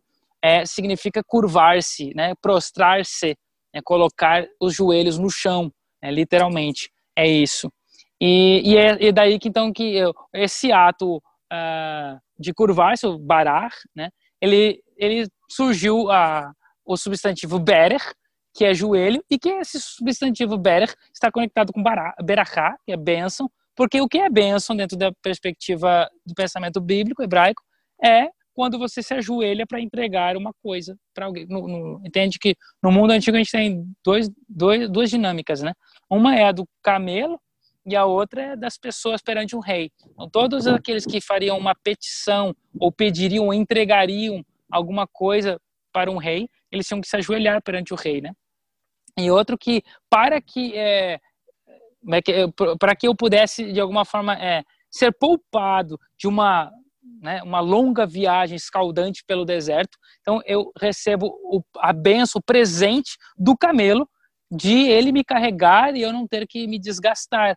Né? E, e o camelo faz isso através do ato de ajoelhar-se, né? porque como esse era o, o animal é, que se utiliza dentro das regiões desérticas. Então, quando se sobe no camelo, primeiro o camelo se ajoelha, então a pessoa sobe, depois é, então começa a jornada, né? Então essa é, é tipo é tipo uma história é, que tem a ver com a palavra. Então a palavra foi criada através de, de um de uma situação, né? E, e, essa situação, por isso se escolheu esse verbo, porque esse velho, verbo né, representa melhor essa ideia, né, porque dentro da perspectiva dos construtores da língua aí, é, as coisas são descritas de uma forma bem concreta e não de uma forma assim, sabe, é, é, é imaterial, né, uma forma é, é, ab, a, abstrata. Né? então, por, bem legal. Essas relações entre senhor e servo, entre suzerano e vassalo, também vão trazer a, a, a origem de uma palavra que é bastante utilizada na Bíblia, que é a palavra para aliança, que é brita. Né? E brita é, é ela, ela é um acordo feito entre um suzerano e um vassalo. Inclusive, esse é um dos motivos pelos quais uh, a gente não utiliza, em Betnexion e no nosso podcast, a gente não utiliza o termo testamento, porque testamento foi uma péssima escolha para traduzir uh, o termo brita, né, que, que colocaram como um antigo testamento e um novo testamento dando, dando uma ideia que não tem.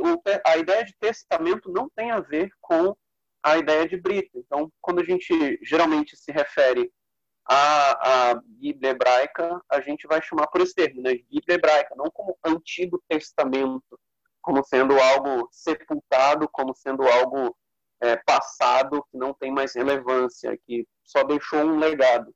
E nem, e nem vai chamar a segunda parte da Bíblia de Novo Testamento, né, como tendo substituído por completo o antigo. Porque um, um testamento novo ele faz isso. Né? Se você testou uma vez, quando você testa uma segunda vez, a segunda vez que você testa, ela vai abolir o primeiro testamento. Então, se você tem um novo testamento, se você tem um segundo testamento, é porque esse segundo testamento é que é válido, não o primeiro. Então, esses termos como primeiro e segundo testamento, ou como antigo e novo testamento, eles são, são inapropriados. Por quê? Porque a expressão testamento que foi utilizada, ela não traduz apropriadamente a ideia de Brito, que é uma ideia é, é, que é uma ideia que tem a ver com essas relações que o Gross estava explicando, né, de senhor e vassalo, que são a, a, os termos em que um senhor diz como um servo deve servi-lo. É, aí e nesse aí tomando como gancho já para outro tópico, que é a questão, e voltando, na verdade, que a gente já falou um pouco sobre isso, que é a questão da tradução, né? Porque quando a gente vai ter, por exemplo, alguém que traduziu como testamento, acho que foi Jerônimo, né, se não me engano, o primeiro, é, fazer essa tradução para o latim, né, que a gente herdou até hoje. Então, é, a gente vê que existe dentro do tradutor, e essa é uma, é, é uma arte complexa. A gente, às vezes, também não, não, não sabe, não, não, não toma atenção é, nesse tipo de processo de, de, trabalho que existe na tradução. Então, eu, eu acho muito interessante, por exemplo, se a gente. É, é, eu gosto de, de pensar assim, né, de brincar, é porque é uma coisa que eu gosto, que é sorvete. Então, quando a gente, com os meus filhos, a gente compra um, um, um pote de sorvete, ou sei lá, de chocolate, assim, sabe, tipo, um pote de Nutella, a gente gostaria de poder aproveitar, até porque é caro, então a gente quer tirar todo o conteúdo que tem dentro do, do produto que a gente gosta, que está dentro daquele, é, daquele recipiente, né? Tipo a Nutella, por exemplo, né? Então quero pegar, é, vou passando no pão lá, em alguma coisa, um bolo, alguma coisa assim, chega um momento que acaba. Mas fica aí um resíduo. do pote. Olha, Mas aí que tá, e ainda por cima, o pote da Nutella é difícil de lamber, né? Porque ele é torneado ali, né? E, então, fica complexo e a língua nem alcança no fundo do, do, do recipiente. E a, pelo menos a minha não. E aí, e aí então, e aí, então entende? É, o, o que, que eu quero dizer com isso é que a gente tem que admitir e a, aceitar que a gente perde. Né? A gente compra uma batata e a gente vai jogar a casca fora e, e, em parte um pedaço da batata vai ficar grudado nessa casca e a gente então perdeu a, a, aquela, aquela parte da batata que poderia ser consumida ou, ou sei lá, de uma outra fruta ou outro alimento. É, e uma cebola, por exemplo, a gente vai perder, sabe? E a gente vai perder e a gente pagou por aquilo ali e não tem como, como aproveitar. Então, a, a gente, por exemplo, outro dia eu comprei, paguei caro, porque aqui é, achei caro, né? Comprei pêssego e paguei caro o pêssego. E aí eu tava olhando assim, caramba, olha, eu, eu tirei a casca, porque achei a casca daqui muito aveludada, assim, sabe? É, Parece uma, um sapato de camurça, então é, eu geralmente como com casca, mas aí eu botei fora, tipo, eu perdi a casca e perdi, tinha um enorme de uns caroços dentro, assim. Aí eu, caramba, olha só, eu, tô, eu pago caro para, na verdade, a maior parte do peso eu botei fora, mas a gente tem que assumir que a gente perde. E a mesma coisa acontece na tradução. Então, quando a gente vai transformar, né, transportar ah, de uma língua para outra, existe uma perda no processo e não tem como a gente restaurar. Não tem como a gente é, é pegar 100% daquilo que a gente tinha numa língua anterior para a nossa própria língua, para outra língua né, que a gente está traduzindo. Então, não tem como transportar 100%. Sempre vai ficar, no mínimo, 1% vai, vai ficar para trás e que a gente não vai transportar. E esse 1% em algum momento pode fazer muita falta. E, e é o que acontece na tradução, como falaste aí em relação à, à palavra Brit, por exemplo, que não tem nada a ver com testamento, ou pelo menos não como uh, na nossa semântica de hoje, né, o que a palavra testamento significa, não, não tem nada a ver, é que não, talvez não seria uma boa tradução para essa palavra. E a gente tem é, N casos assim dentro das escrituras também, né? Não, acho que eu já até citei na época que a gente estava estudando Daniel, é, que para mim é um exemplo bem, bem clássico, assim, né? A gente pega Daniel capítulo 8, versículo 9, aí a gente tem lá, né, de, de um dos chifres, né? O autor traduz assim, né, que, falando lá do, era o bode e o carneiro, né? Aí o, o carneiro lá dava as, as marradas deles lá, né? os coices, aí vem o bode, o bode destrói o carneiro, e aí o, o bode cresce um chifre, esses chifres saem para os quatro ventos do céu, é, quatro chifres vai quatro ventos do céu, e aí fala que de um desses chifres, desses chifres que saíram do bode, foram para os quatro ventos dos céus, é, surgiu um chifre pequeno. E aí, isso dentro da interpretação bíblica do livro de Daniel, do capítulo 8, ah, faz o leitor entender que o próximo poder que surge é, né, se a gente, e o texto fala que o bode representa a, a Grécia, e aí se a gente entende que se o bode representa a Grécia e os quatro chifres representam os, é, os generais, de, o, o, chifre grande, né, que foi quebrado, era Alexandre o Grande. Os quatro, os quatro chifres representam os quatro generais que assumiram depois dele e que saíram para os quatro ventos dos céus, que significa que eles se apoderaram de todo o, o reino de, de Alexandre, que Alexandre tinha deixado. E aí, então, dentro de um desses, é, desses poderes gregos, surge um pequeno poder grego que, que destrói a Terra Gloriosa. Isso então, automaticamente faz o leitor crer que é Antíoco Epifânio. Mas o detalhe é que é, é, é, existem, existem outras abordagens é, dentro dessa, desse texto. Existem é, outras religiões, outros intérpretes, que eles fazem uma leitura diferente te desse texto. Eles não entendem como Antigo Epifânio. É, é, entendem como outro, como outro poder, ou como, sei lá, como uma metáfora. E essa tradução, ela já perverte tudo, porque a tradução, ela está é, levando o leitor a crer que o texto que foi escrito foi exatamente dessa forma, como ele está descrevendo na tradução, e que então esse chifre pequeno representa sim um poder que sai de um dos quatro reinos, que é Antigo Epifânio. E não é nada a ver. É, pelo menos né, no, na, na, na, versão grega, a gente tem uma construção diferente e que pode nos levar a uma, a uma outra perspectiva, a uma outra abordagem. Então, é um exemplo de uma tradução tendenciosa. E, não, e o autor, geralmente, ele não faz isso de propósito. Aqui é, é a interpretação dele, é o conceito dele. É como tu falaste agora, agora há pouco ali, esqueci qual é a palavra, uma, que, tu, que tu mencionou aí, Gerson. Mas é, é o autor, ele, é, desculpa, o tradutor, né? Ele, ele vai é, escolher a melhor palavra lá que, que dentro da compreensão dele, da forma como ele entende o texto, ele então coloca com aquelas palavras, ele utiliza suas próprias palavras, né? Então, assim ele vai é, construindo eu que o texto. testamento, por exemplo, foi utilizado porque testamento é um dos poucos exemplos de um, um contrato unilateral que a gente chamaria de contrato unilateral, né? Que é ele, apesar de ser de, ser, de dizer respeito à vontade de duas pessoas, de duas partes, mas só uma vontade é, prevalecente que determina as ações. E aí, na, antigamente, o único exemplo que você tinha eram os contratos de testamento. Então, testamento, você, uma pessoa testava e a outra só concordava ou não concordava e aceitava ou não aceitava. Mas é, só modernamente, só, só no século XX, por causa das relações de consumo, é que você tem o surgimento dos chamados contratos por adesão, que é, por exemplo, o contrato que você faz com uma operadora de telefone. E aí, quando você vai verificar, é, abrir, abrir, que eram, os, eram os, os acordos entre suzerano e vassalo, a única coisa que você tinha no direito na antiguidade, na, na Idade Média, né, que se comparava a isso, era um contrato de testamento. Era o único contrato que tinha essa característica de, ao mesmo tempo, ser bilateral, mas, enquanto os efeitos são unilateral. Já modernamente a gente tem outro, hoje em dia a gente tem outros contratos, que é o contrato, um contrato do consumidor, que é o contrato por adesão, ele ele já tem essa característica, mas antigamente você não tinha, né? Agora o senhor falou aí sobre é, está bastante tratado na lição de terça-feira, que é a questão da repetição. Né? O senhor falou, por exemplo, que lá no Salmo 29 vai ser repetido bastante o Call Hashem, que é a voz do Senhor. Por quê? Como que o texto bíblico usa essas repetições? É, a gente tem que pensar que hoje a gente tem recursos, né, é, como itálico, é, negrito, né, é, sublinhado, então a gente, é, não que a gente, pelo menos o sublinhado, né? Não que não pudesse ser utilizado no passado, mas talvez eles seriam um, uma, um tipo de, é, como é que se diz? É, é, um, ruído no texto, né?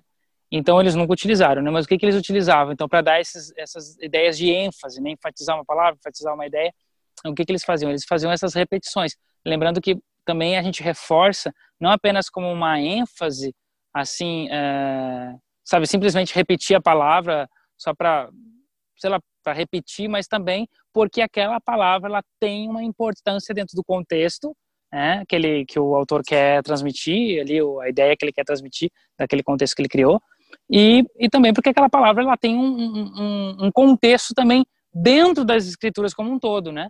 Então é como se fosse assim, é a palavra só, tem... só reforçando aqui antes que o senhor continue, é, também lembrando que tanto no hebraico antigo quanto no, no grego antigo, é, aliás, no grego antigo eu não tenho certeza, mas no hebraico antigo você não tinha maiúsculas e minúsculas, mas tanto no hebraico antigo quanto no grego antigo você não tinha nenhum sinal de pontuação. Então, ponto, hum. vírgula, ponto e vírgula, dois pontos, travessão, nada disso existia no, no, nas línguas em que a Bíblia foi escrita, né? Hum. Então, por exemplo, é. eu, que, eu lembro que na lição de Daniel, por exemplo, a gente falou do Atnar, que é um sinal massorético. E uhum. isso é uma coisa posterior. E Sim. em alguns lugares ele foi colocado como sendo um ponto, mas naquela na lição de Daniel, ela não era para marcar uma, uma pausa, mas para marcar uma pausa de ênfase. E, uhum. ah. bem, de qualquer forma, tanto no texto em que a Bíblia foi escrita em hebraico, quanto no tempo em que foi escrito o texto grego, em nenhuma das duas línguas, naquela época, você tinha sinais de pontuação, de musicalização, etc. É, a gente até teve uma tentativa lá de um dos bibliotecários, eu acho, se não me engano, de Alexandria, que tentou colocar, criou até, ele criou os, os pontos básicos, né, do, do grego, mas não vingou, né, como a gente falou, não, não, não foi continuado e foi só ressuscitado depois com é, Carlos Magno, né, e hum, esses pontos, né, que eles inclusive misturou lá com os neumas da, da música, né, mas sim, mas é provável e é até uma consideração também interessante que não somente na, na recitação do texto, porque a gente entende que o texto ele era recitado, como tu falaste agora há pouco, por exemplo, na leitura da sinagoga. E agora veja que é, ainda hoje o texto já é difícil de ler, porque porque não tem ponto nenhum, tem ponto de, vogal, ah, de vogais, né? O hebraico é uma língua consonantal, então é uma outra característica das línguas semitas também é, é essa, que é a língua consonantal e extremamente gutural. Então a gente não tem pontuação nenhuma, só consoante e ainda por cima de vogal, e a gente não tem pontuação de, de pontuação, né, de, de marcação de pausas, é, de ponto final, de interrogação, por exemplo, não tem nada disso. E, a, e aí o que acontece? Então, é, e aí e é provável que os primeiros textos antigos, é, que é assim que a gente tem por, por comparação né, com outros, eles eram uma, chamado em latim scriptum continuum, que é uma escrita contínua. Né? Então, ou seja, era uma palavra emendada na outra, sem é, separação entre as palavras por espaço. Talvez, né, talvez, uh, talvez algum espaço entre frases, mas isso é um talvez.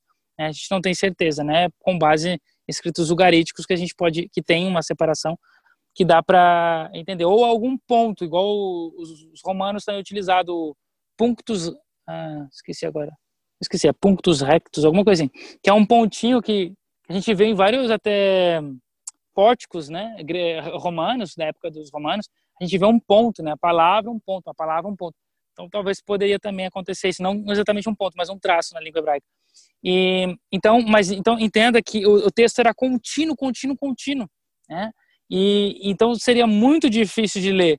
E até só uma curiosidade, que é interessante que eu, eu, tenho até esse livro, esqueci o título, mas é, é o livro fala que quando se começou a ler em voz é, em, a ler em voz baixa, a ler no pensamento, porque a leitura até acho que é o século 17, se não me engano, é por aí, século 17, que é quando começa-se a porque porque mesmo que o Carlos Magno fez, ainda assim só vai é, ter frutos mesmo a ideia da pontuação lá pelo século XVII. E aí é, é que as pessoas vão começar a ler para si e parar de ler em voz alta, porque antes as pessoas liam em voz alta. Né? Era, era difícil concentrar o pensamento, porque era difícil de entender o texto. Né? Então não era uma coisa muito fácil. E aí, se a gente pensar que o texto hebraico era, o texto bíblico, desculpa, ele era uma ah, uma parte da vida hebraica, porque ele era lido, né, principalmente na época do Segundo Templo, porque ele era lido nas sinagogas, né? Então havia uma rotina semanal de leitura. Então era necessário, teve que ter assim, uma, uma coisa assim que é, que é inata, né? Na, na, lógica de pensamento que a gente tem hoje, né? É, teria que ser para que não ficasse entediante e nem é, dificultoso para o leitor ele fazer essa leitura tinha que ter de algum tipo algum tipo uh, tinha, de alguma forma tinha que ter algum tipo de é, de pontuação mesmo que uma pontuação oral entende? Uma pontuação passada de forma oral transmissão de, de tanto repetir aqueles textos né e aí então e é isso que a gente tem possivelmente né que foi depois foi transcrito isso foi criado isso já no século 6 século século 7 mais ou menos da, da nossa era pelos maçoretas, mas que isso já foi uma ideia deles de transformar uma coisa que já existia oralmente, né? É, mas foi transformada então de uma ah, de uma forma eh, física, né? Na, na, época deles. E aí é possível que sim, existiam palavras também que eram enfatizadas através de tonalidades na, na hora da leitura, né? E, e como a gente tem até hoje, né, no, no, na, nas leituras sinagoga, ah, da sinagoga, né? A gente tem a gente tem é, é, por exemplo, né, quando vai fazer a leitura de uma bênção, aí é feita de uma forma pausada e, e, e, assim suave, né? Quando é feita a leitura de uma maldição, por exemplo, é feita de uma forma rápida e, e assim é, bruta, né? Porque a gente não quer a maldição, a gente quer, sabe, é uma ideia de enfatizar na leitura, né? Inclusive essas leituras muitas vezes elas elas eram feitas de forma musicais, né? então era uma música que era criada em cima da, do texto, né? E aí as palavras eram enfatizadas através de melismas, né? Mas em aí, cima daquela... tinha esses, esses recursos, né, para texto escrito, hoje em dia a gente tem, mas na antiguidade como não tinha, aí se utilizava é. muitas vezes repetições, né, para enfatizar. É. Então, por não. exemplo, lá no, no Éden, morrer, morrereis. E foi traduzido uhum. como certamente morrereis. É, né? exatamente. Uhum. A repetição serviu para enfatizar. E isso vai, vai conduzir toda, toda, todo o pensamento que até mesmo lá na, na, no Brit Hadashah, quando Jesus vai falar, ele diz, quando ele vai dizer alguma coisa importante, ele diz, em verdade, em verdade, em te digo. Né? Uhum. Né? Que é uma, uma repetição. Amém, amém. Como, amém, amém, né? Então, é. a verdade, verdade. E esse é um tipo de uso de repetição. Além disso, o que mais a gente pode encontrar com o uso da repetição? Um, então, a, tem as repetições de palavras, tem a repetição, quer dizer, é, como eu disse, né, a gente pode entender isso como uma forma, é, porque muitas vezes eu tenho um texto e esse texto a gente tem uma palavra que ela é repetida não na mesma frase, mas dentro do texto é, às vezes um texto de, sei lá, de várias linhas, de vários até capítulos. E como eu disse, como o livro de, de Correlete, né, de Eclesiastes. Então, a palavra, e ela às vezes, é, hoje a gente sabe disso, né, por causa dos maçoretes, ela recebe uma acentuação sempre a mesma. Então, significa que se esse texto no passado ele era cantado, mesmo que é, é, se eu estou falando aqui, eu estou repetindo uma palavra, eu não estou percebendo. E às vezes o, o, o, a pessoa que está me escutando também não está percebendo que eu repeti essa palavra várias vezes, né, dentro da minha fala. Mas se eu musicalizar isso e eu então sempre usar o mesmo tom no momento que eu menciono aquela exata palavra, as pessoas percebem. Elas, ó, oh, aquela palavra se repetiu de novo. Então, e isso possivelmente acontecia. Então, era uma forma também de, de marcar o texto né, através dessas repetições das palavras, não na mesma sequência, na mesma frase, mas dentro de todo o texto através de uma de uma leitura com, com uma entonação específica, né? A gente também tem, né, como eu disse, a repetição de letras, né, ou de sons, que é também para enfatizar um verso ou, ou às vezes uma própria palavra também.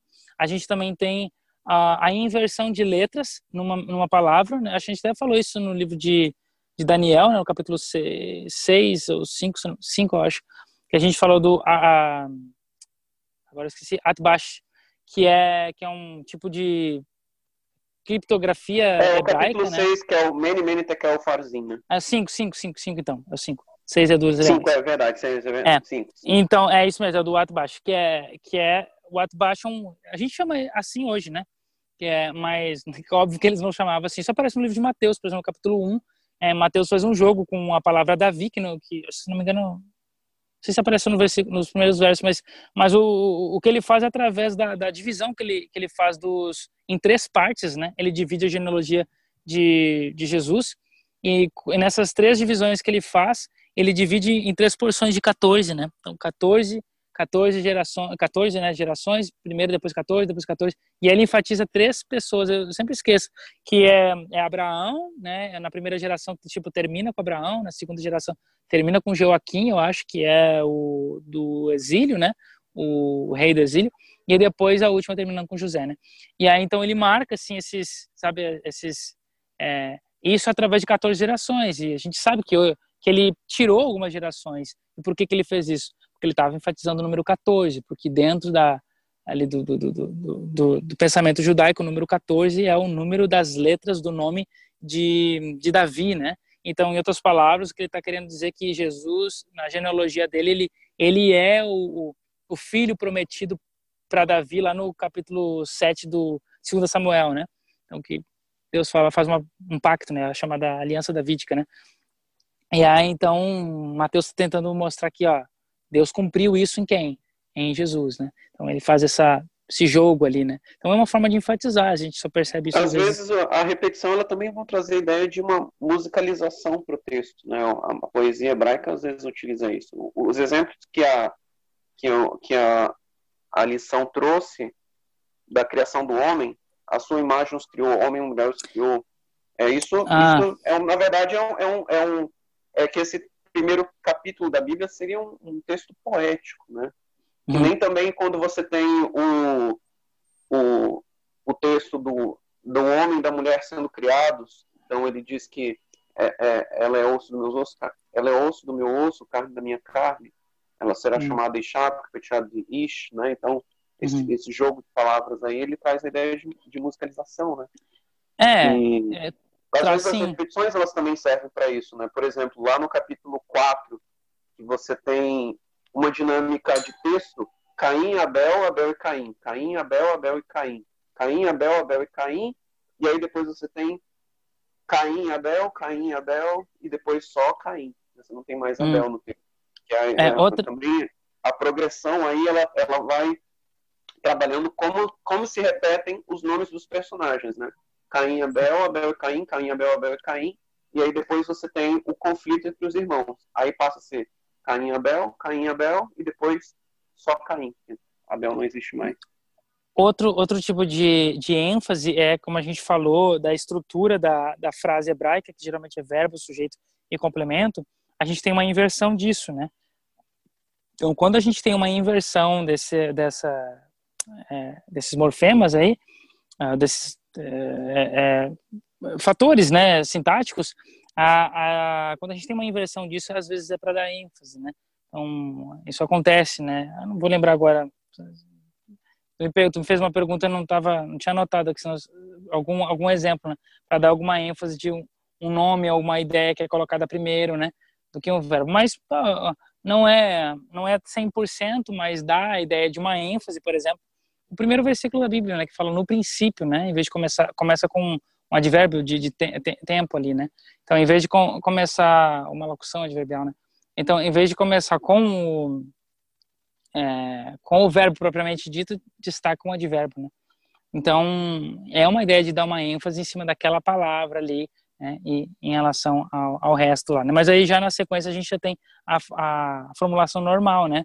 É, no princípio em hebraico mesmo é criou Deus, né? Não é Deus criou, mas é criou Deus, porque primeiro é o verbo, depois é o sujeito aí, os céus e a terra, que é o complemento verbal. É, você tem, você tem um caso assim, né, que não tem, você tem primeiro o sujeito, depois o verbo, que é Gênesis 6, verso 8, que diz que Noé achou graça diante do Senhor. A hum. ordem comum das palavras deveria ser que achou graça diante do Senhor Noé, ou achou, achou graça Noé diante do Senhor, mas está primeiro Noé. Uhum. Né?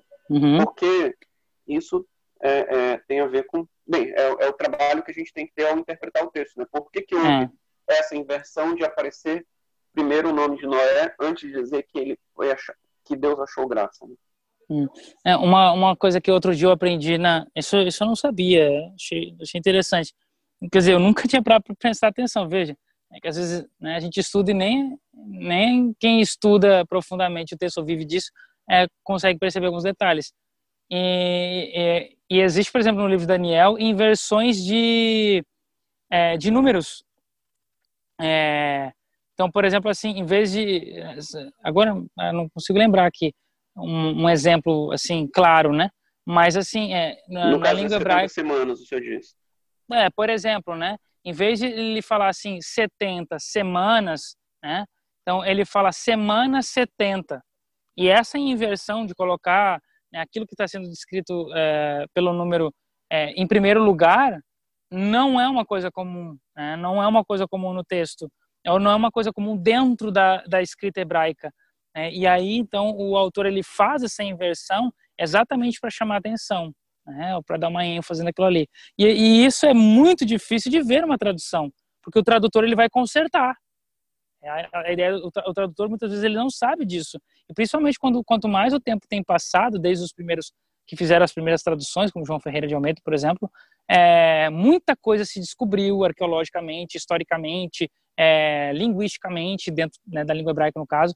É, então, muita coisa foi descoberta e que hoje a gente tem conhecimento, só que as traduções elas, elas se mantêm, é, elas consertam um detalhe aqui, outro aqui, mas elas não consertam por inteiro, né? Tudo, né? Até porque os próprios tradutores nem modernos nem sabem de todas as coisas, eles são só mais tradutores do que às vezes teólogos também, né? Ou pesquisadores, sei lá. Mas, mas então a gente tem esses detalhes, né? Que a gente perde, né? Se o tradutor ele conserta o texto, se ele deixar assim intacta como estava, é, isso faz diferença. Um exemplo, mais um exemplo, né? Que é uma ênfase no texto também, um tipo de ênfase, né? A gente tem lá em é, Números, no capítulo 13, a gente tem a expressão, né, é shlach lecha, né, que é envia para ti. E aí, quando é, quando é feita a tradução, aparece envia, né, espias, né. Não, geralmente não aparece envia para ti, ou envia-te, né, como se fosse algo assim. Mas esse para ti, ele faz toda a diferença, porque é uma ideia é, é, é que é, que a gente complementa isso com o livro de Deuteronômio capítulo 1, a gente, a descrição de Moisés sobre essa cena do que aconteceu da, do, do, envio dos espias, do porquê ele enviou os espias, e a gente entende melhor o do Paraty lá, porque é, ele diz no, em Deuteronômio capítulo 1, ele fala que não foi ele que quis enviar, é, foi uma iniciativa do povo que instigou ele a fazer isso, igual acontece com o povo instigando Arão a, a construir o bezerro, o povo faz isso com Moisés, Moisés cede, e ele então envia os espias, e aí eles ficam 40 anos, e esse é por causa desses 40 anos que Moisés também é impedido de entrar na terra, porque acontece um episódio é, chato com ele ali, que impediu ele de entrar na terra, né? E, e ele está se lamentando lá no livro de Deuteronômio por causa dessa cena, né? Mas lá no capítulo 13 de Números, dá a entender que foi uma iniciativa de Moisés, é, e aí então o que que Deus, o que, que só que ele colocou isso no texto, né? que Deus, como falasse, olha, envia, quem está desconfiado sobre a terra, quem tem alguma dúvida em relação ao que eu estou prometendo, é tu. Então, envia para ti, é, é para que tu saibas, é, para que tu tenha certeza. Eu tenho absoluta certeza que a terra é boa, que a terra é, é, abençoada, que é a terra que eu prometi. Agora, se tu ainda tem dúvida, envia para ti. Mas aí a gente perde isso, e é uma ênfase dentro do texto. A mesma coisa também, capítulo 12 de Gênesis, né? Lech lechá, sai para ti né? Também Deus fala para Abraão, né? E aí também tem uma conexão com Gênesis capítulo 22, que de novo ele fala lech lechá para levar o filho para o sacrifício. Né? Então, esses detalhes, né, são a ênfase que a gente tem separado, que a gente tem que costurar o texto com o outro, né, para perceber. Mas, uh, em relação à tradução, a gente tem essas perdas, né. E aquilo que também não repete, às vezes chama atenção, né? Então, os chamados apax legômenos, as expressões únicas, elas também chamam hum. atenção justamente por não se repetirem. Uma que me chamou atenção em, em algumas lições atrás foi justamente o Evangelho Eterno. Evangelho Eterno é uma expressão que aparece em Apocalipse, mas não aparece em nenhum outro lugar. Sim. E aí, uhum. o que me chamou a atenção foi justamente que a única palavra que aparece ligada à, à designação eterna nos escritos de João é a palavra vida. Então sempre é vida eterna, vida eterna, vida eterna. E aí no, no, no, no Apocalipse vai aparecer o Evangelho eterno. Então também foi uma coisa que me chamou a atenção, né? Ele sempre tratando uma palavra ligada à, à, expressão em conjunto, né? Sempre que aparece a palavra eterno é ligada à vida e nunca nenhuma outra palavra. E aí depois lá no, no Apocalipse aparece essa expressão que não apareceu em nenhum outro local. E a gente tem que destrinchar pela maneira como ele utilizou antes o que, que ele estava querendo dizer com aquilo. É bastante interessante. Sim. Ah, então essas são as dinâmicas que a gente tem né, da abordagem do texto, né? Claro que existem muitas outras coisas que a gente pode ver é, e amplia melhor, né? A gente nem falou também, por exemplo, né? ah, podemos até isso é uma coisa bem simples, né? É, é analisar o autor, né? Quem foi o autor que escreveu? Quando a gente tem acesso, né? Tipo, né, como a gente tem como João, sei lá, Lucas, né, livros, esses livros, né, outros aí, o livro de, de Gênesis, né, que da tradição é, é, visto como Moisés, né, então a gente consegue analisar um pouco da história do autor. Eu, eu lembro que quando eu falava para os meus alunos, para eles fazer uma resenha, né, então eu falava para eles, resenha é diferente de resumo, e, e dentro do processo que a gente forma, formatou, né, convencionalmente, uma resenha geralmente começa com a biografia do autor. Né? Por quê?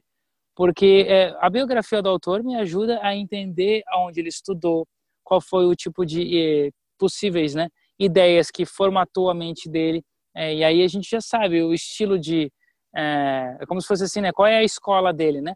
Então é Shammai, Shammai ou, ou Hillel, né? Como pegando aqui um exemplo bíblico, né? Então a gente sabe, ó, ele, ele é filho de tal fulano, ele foi aluno de tal, então ele tem esse tipo de pensamento, ele tem esse tipo de ideia, ele pode ter né, esse tipo de ideia, é porque ele foi influenciado na escola que ele, que ele passou, os livros que ele escreve, escreveu sobre isso. Então, mesma coisa a gente aborda o texto bíblico, né? Então, saber um pouco da biografia do autor, conhecer, saber qual é a história dele, é muito é, mais é, assim lúcido para a gente quando a gente Na lê o texto. contextualização de um texto, né? Você tem que considerar tanto o contexto histórico, que foi aquilo que a gente discutiu antes sobre como era a cultura hebraica, o que, que eles pensavam na época, o que, que significavam determinadas palavras para a cultura daquela época, como também o contexto literário, né? Que é o caso, quem é o autor, por que ele escreveu, e qual a estrutura de texto que ele utilizou, quais são as ideias que circundam aquele texto que foi que você está estudando naquele momento. Isso tudo é contexto literário. Então, tanto o contexto histórico quanto o contexto literário são importantes, né, que você está falando. Sim, sim.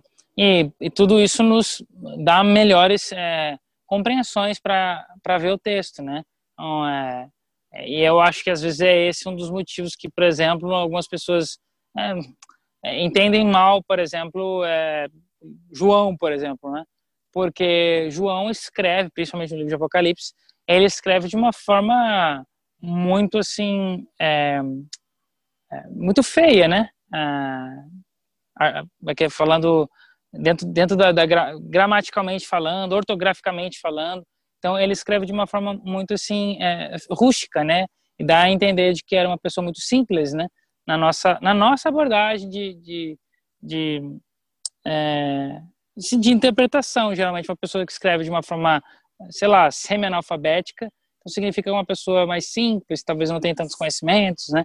Então, uh, e é a mesma coisa a gente aplica quando a gente vê, principalmente quem estuda, assim, profundamente o texto grego, uh, percebe esses erros gramaticais, ortográficos, e aí, então, estruturais, enfim, ele pensar, ah, essa pessoa que escreveu é de fato é um pescador, uma pessoa simples. E, e às vezes não é verdade, porque é, esses, como a gente já falou, esses personagens eles tiveram uma educação hebraica, né, através das escrituras, que era assim, que eram as escolas da época, mas não tiveram uma educação formal grega, até porque não era objetivo, né? Então, como Paulo teve, porque não, possivelmente não, é, possivelmente ele não nasceu em Israel, né? Então, embora ele foi educado é, formalmente nas escrituras né, por, por, porque foi educado para ser rabino, né? Mas e ele teve uma educação eh, formal grega também pelo contexto no qual ele nasceu, mas mas os, os escritores, os outros escritores, eles tinham uma boa educação na língua deles, mas não tinham uma boa educação na língua estrangeira, né? Eles utilizavam, principalmente aprenderam no dia a dia essa língua, nunca estudaram a escrita dela, e quando foram escrever eles tiveram muita dificuldade, é porque não era a língua uh, do dia a dia deles, não era a língua né, que eles utilizavam com maior frequência, né? Eles utilizavam mais para no comércio, né? E principalmente, com, sei lá, com sotaque, com erros, com, né? mas que conseguiam se comunicar porque o interesse deles era, era a venda, né? E, entende? Então, essas coisas, assim, nos ajudam a entender é, sobre o autor também, que às vezes a gente tem concepções errôneas, né? Achando que o autor é, é mais simples, né? Ou o outro é mais culto, enfim, né? Então, essas coisas nos ajudam a melhorar um pouco a nossa compreensão do texto também e, e da, da, vida, né, onde o, o autor viveu, né, se a gente sabe disso, o período que ele viveu, né, os é, fenômenos que ocorreram naquela época também, tudo isso vai, vai, vai mexendo com a vida das pessoas, igual nós agora passando por esse momento é, do corona, uma coisa ímpar que aconteceu na nossa vida, talvez não aconteceu na vida de muitos outros, não aconteceu na vida de muitos outros, e isso vai modificar a nossa história, vai influenciar as nossas ações daqui para frente, e as pessoas que sabem que, olha, esse é uma pessoa, esse escritor passou por aquele período. Então, ele, isso pode né, mudar a dinâmica, sei lá, da escrita, do pensamento. Então, todas essas coisas ajudam a gente a entender melhor a Bíblia, né? É interessante como um autor é, bem preparado, como o caso de Daniel, por exemplo, que era um exímio é, escritor, uma pessoa altamente educada, você vai encontrar várias dessas coisas no texto de Daniel, né? Então, por exemplo, as repetições não só de palavras, as construções, as inversões de palavras. Você vai encontrar também uma coisa que é interessante quando se repete, que são é, temas teológicos ou pessoas. Né? Então, por exemplo, no livro de Daniel, você tem a, a, as, as vezes em que o, o nome de Ciro aparece sendo citado, é, são marcos no texto. E é importante por que, que aparece o nome dele em cada uma daquelas ocasiões, né? Então, isso é uma repetição no caso de um, de um, de um tema e de uma pessoa, né? A pessoa representando o tema que é o tema do, do, do Mashiach, do Messias. Que Ciro, ele, ele tem essa... Ele tinha essa... Essa, essa tipologia, né? E outra, uma, aliás, citando Daniel, né, tem uma coisa que a lição ela não abordou, mas que é bastante utilizado nos textos, é, no texto profético de Daniel é bastante utilizado e muitas vezes também nos, nos, nos textos dos salmos, né, nos, na literatura poética, que, que é a estrutura quiástica do texto. Você pode explicar para a gente o que, que é isso, como que funciona? É, isso é, uma, é um recurso é, artístico, né, literário, que, que é o nome, né, que a gente, a gente que dá esse nome, né, o autor talvez não conhecia por isso, mas é, a gente dá através da letra Ki, uh, grega, que é uma letra que é semelhante à nossa letra X. E a ideia, né, o que, que é o X? É um, é uma, é um conjunto, né, uma, de dois, dois traços, né, é, sobrepostos, né, formando o formato de uma cruz, né. E aí então existe um ponto convergente entre eles, né, que é o ponto central, né. E aí então a gente tem uh, dois pontos, a gente tem quatro pontas, né, e cada e uma ponta está conectada com a outra ponta, né, que é do, dali imaginando um X aí, né, a ponta do lado uh, de cima esquerdo está conectado com a ponta do lado de baixo é, direito, né? E aí a ponta do lado de cima direita conectada com a ponta do lado de baixo é, esquerdo e todas essas pontas convergem para um centro, é, que é o, o X ali, o, é, o ponto central ali, né? E essa é, é, assim que muitos autores eles fazem a construção das ideias deles, né, no texto bíblico, né? Eles têm uma ideia A, né, que como se fosse a ponta lá do, é, sei lá, do lado esquerdo de cima do X está conectado com a última ideia, é, do texto, né? Imagina um texto, sei lá, com, com cinco frases, né? com cinco ideias, que seriam é, expressas por cinco frases, cinco orações. Então, a primeira oração está conectada com a última, a segunda está conectada com a penúltima, como se fosse a segunda parte do X ali, né? O lado de cima direito com o lado de baixo esquerdo. E aí, uma ideia central, que é a ideia C. E essa ideia C é a, é a, é a que conecta todas as outras ideias, convergem para ela, né? estão ligadas com ela, né? E é o ponto básico. Então, é, eu acho que na nossa língua, talvez, se a gente fosse é, expressar, é, dar uma ênfase numa coisa, a gente coloca, sei lá, no final, né? A gente prepara o autor, né? Para então revelar aquilo que a gente queria no final, assim, né? Então, dá o, como se fosse a sobremesa, né? A, a melhor parte fica no final. O, no pensamento bíblico, é, né? É o clímax, né? O clímax, é, o clímax. ele vem perto do final. Aí, uhum. depois do final, é. tem algumas coisinhas só para completar, é. mas é. é, o clímax é uma das últimas coisas já é. que vai se encerrar. É, então, no pensamento hebraico, o clímax é, é, no centro, né? Nesse tipo de construção, obviamente que não é a única, existem outros tipos de construções, mas, mas é uma construção muito utilizada e é muito, assim, é, bonito, né? Uma, assim, é complexo, na minha opinião, né? Eu acho bastante complexo, porque como é que ele conecta essas ideias? Ele conecta essas ideias através de repetições de palavras, né? então repetições de ideias através de sinônimos, né? Porque ele pode utilizar, é, como eu disse, né, em relação, por exemplo, à palavra ira, tem várias palavras para ira, né? Então ele pode usar uma expressão para ira no início, uma outra expressão para ira no final, e aí a gente sabe que essas, essas ideias estão conectadas porque ambas estão falando sobre o tema básico que é ira em si, embora com, é como eu disse, os significados são os mesmos, mas com significantes diferentes, porque são sons diferentes. E aí, então, uh, e aí a gente consegue ver esse tipo de, de, de estilo, né? E, e, é um tipo de ênfase muito bonita, muito complexa e, e que às vezes também é um, um problema também porque um, muita gente quer encontrar, né, é, em todas as coisas, né, em frases, em, em todos os detalhes, quer, quer encontrar ali um quiasma às vezes não tem. Né? Então, às vezes é mera suposição, né, ou, ou ou até é, criatividade do, do intérprete e leitor, né? Mas sem, tem momentos, tem vários textos que tem que tem sim, né? Principalmente os Salmos, né? Eles têm muito esse tipo de recurso. O livro de Daniel é um livro que, é, é, que os capítulos são estruturados e isso é muito visível. Não tem como não não perceber, por exemplo, que o capítulo 3, que fala como é que se chama da, da provação dos três jovens, está relacionado com o capítulo 6, que fala da aprovação de um jovem que é Daniel. Né? Mesmo estilo, através de um decreto e tal. Capítulo 2, né? Que fala sobre um, um, sonho com estátua que representa quatro poderes, né? E no capítulo 7 também um sonho de Daniel, no caso agora, com ah, quatro animais que representam quatro poderes. Então a gente vê as conexões bem bem montadas, né? O julgamento de um rei no capítulo 4, que é o rei Nabucodonosor, como né, em, dentro da história de Daniel é o primeiro rei mais importante da Babilônia, e depois o último rei da Babilônia no capítulo 5, o julgamento do rei também, é, que, era, é, que é, é Belsazar, né? E aí, então, veja essas muito bem construídas mesmas ideias, né? Elas convergindo ali, elas, elas, elas em paralelo, né? E a gente tem isso, né, em vários textos da Bíblia também, né? Muitos, muitos versos também, então são construídos dessa forma. Né? E aí, para completar, às vezes, em combinação com isso, você tem os paralelismos, né? Como que. Para é, que o, serve o, o paralelismo? O que, é, o quiasma é um tipo de paralelismo, né? É chamado de paralelismo quiástico, né?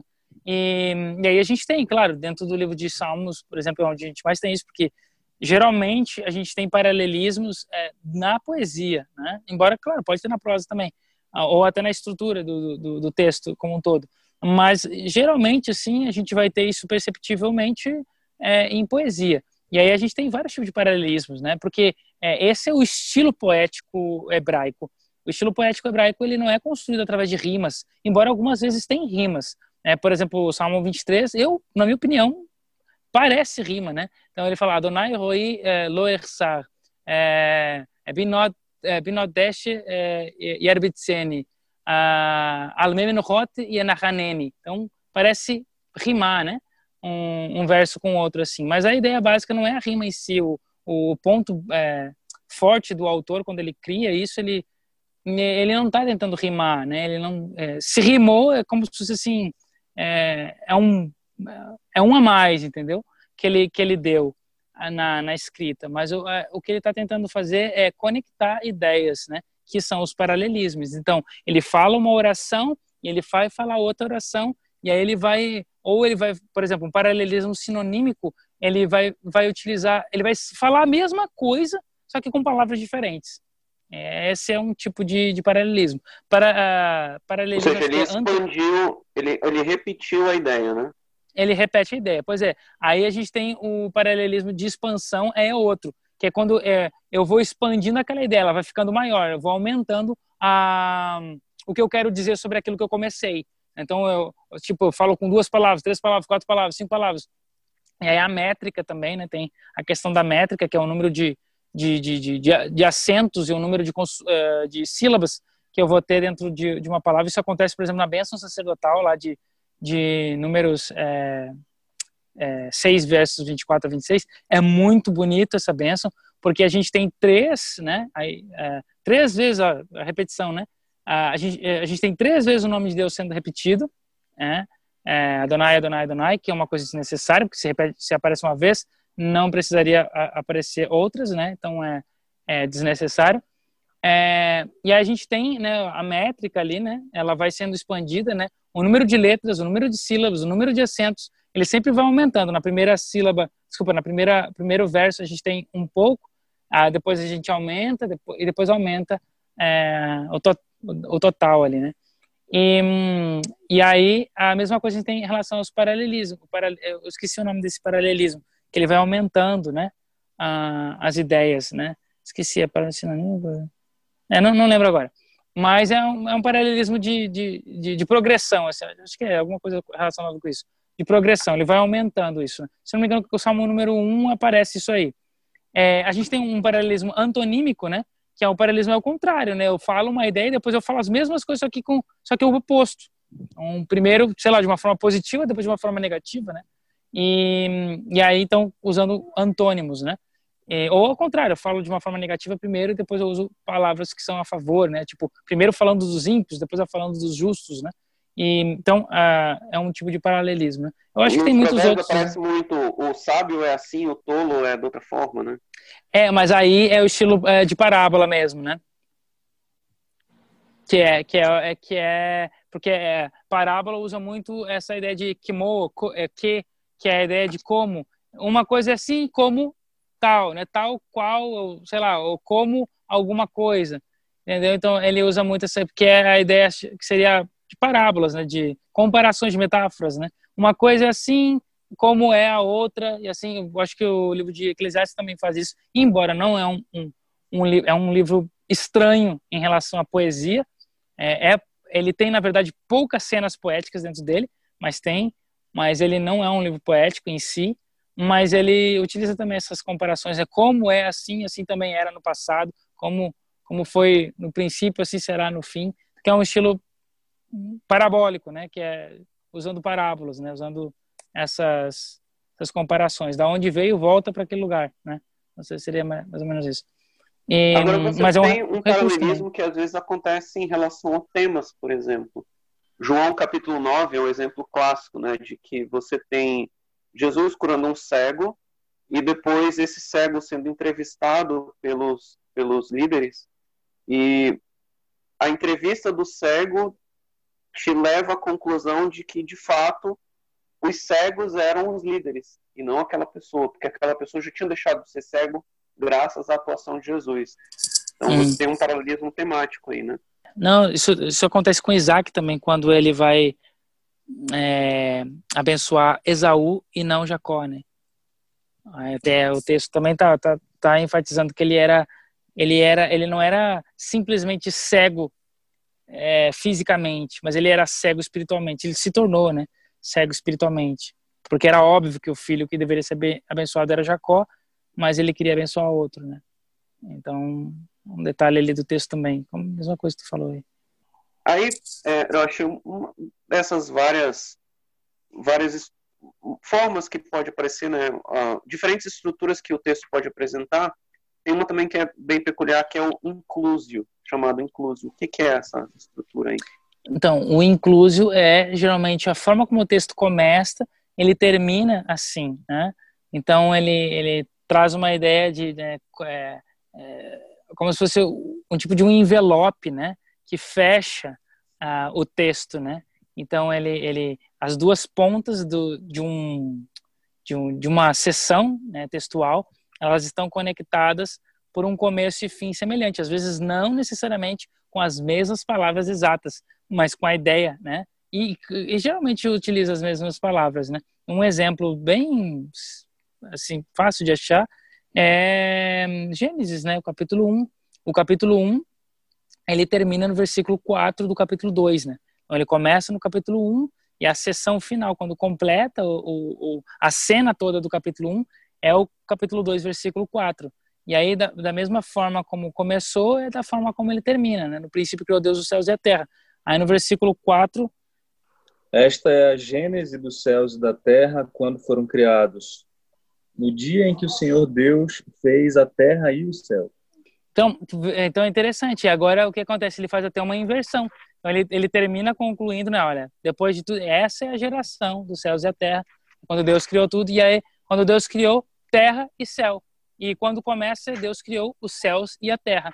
E aí, então, ele faz uma inversão no final, e essa inversão é exatamente para destacar o texto que, em vez de falar é, céus e terra, como é no começo, né? Ele termina com terra e céu, e essa é para ligar, né? o texto final com o primeiro, o primeiro o verso final com o primeiro verso. Isso é um tipo de inclusio, né? Esse é um exemplo de inclusio. E é, é, é tudo isso é para embelezar o texto, né? Para deixar o texto bonito. Então é, é uma coisa assim que às vezes não é teologicamente interessante. Ah, o que, que eu aprendo com isso? Que, isso? que isso me conecta com Deus? De alguma forma assim, é, nada. Né? Mas assim, é pra, a gente consegue perceber a beleza que existe por trás, a complexidade da criação, é, dos recursos literários utilizados pelo, pelo autor e que ele conhecia, ele dominava isso também, né? E, e isso, assim, torna o texto muito mais bonito, esses detalhes, essas belezas, né? E como, como a gente tem estudado, a questão da ênfase, então ele destaca uma sessão e nos ajuda a prosseguir para a próxima.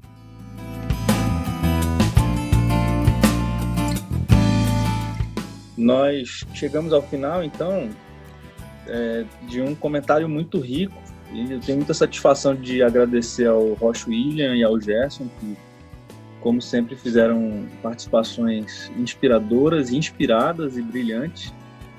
É, eu sempre digo isso para o Jonas, eu vou dizer isso para vocês agora, eu justifico dizendo que o Jonas é meu amigo de longa data, é, e eu digo sempre, Jonas, eu sou muito abençoado porque Deus deu muita inteligência para você, e aí você ilumina a gente com a sua inteligência. Só, só para efeito de, de, ilustração, a ideia do podcast, a produção do podcast é, é responsabilidade do Jonas. Então, se a gente tem o podcast hoje, graças a Deus pela vida do Jonas, que o Jonas tem essa, essa incumbência. Então eu digo muito obrigado para Deus também por ter inspirado vocês, William e Gerson, é, a fazer esses comentários e compartilharem eles com a gente. Eu também fico muito feliz porque vocês são animados com esse projeto, têm muito interesse nele. Então, Deus abençoe ainda mais vocês para que vocês continuem abençoando a gente com a, essa inteligência privilegiada, essa sabedoria e a capacidade de compartilhar que vocês têm com a gente. Nós finalizamos então o podcast, queridos amigos que nos ouvem, Compartilhe ele também com seus familiares, com os membros da sua escola sabatina, mesmo que já tenha passado a época e a semana da revisão dessa lição, não tem problema. Compartilhe com os com seus com seus pares, com seus seus familiares, com as pessoas que você quer bem e com as pessoas que você acredita que serão beneficiadas, abençoadas por essa reflexão. Nós estamos aqui em Manaus, nesse momento, numa época de isolamento. Então, eu, eu acredito, viu, pastor William e Gerson, que não tem problema o podcast ter durado tanto tempo, porque é uma forma de a gente passar o tempo de maneira saudável, a gente gastar o tempo, a gente está investindo o tempo em uma, em uma atividade muito saudável que é a reflexão na palavra de Deus. Nós finalizamos aqui. Deus abençoe a todos. Shabbat Shalom.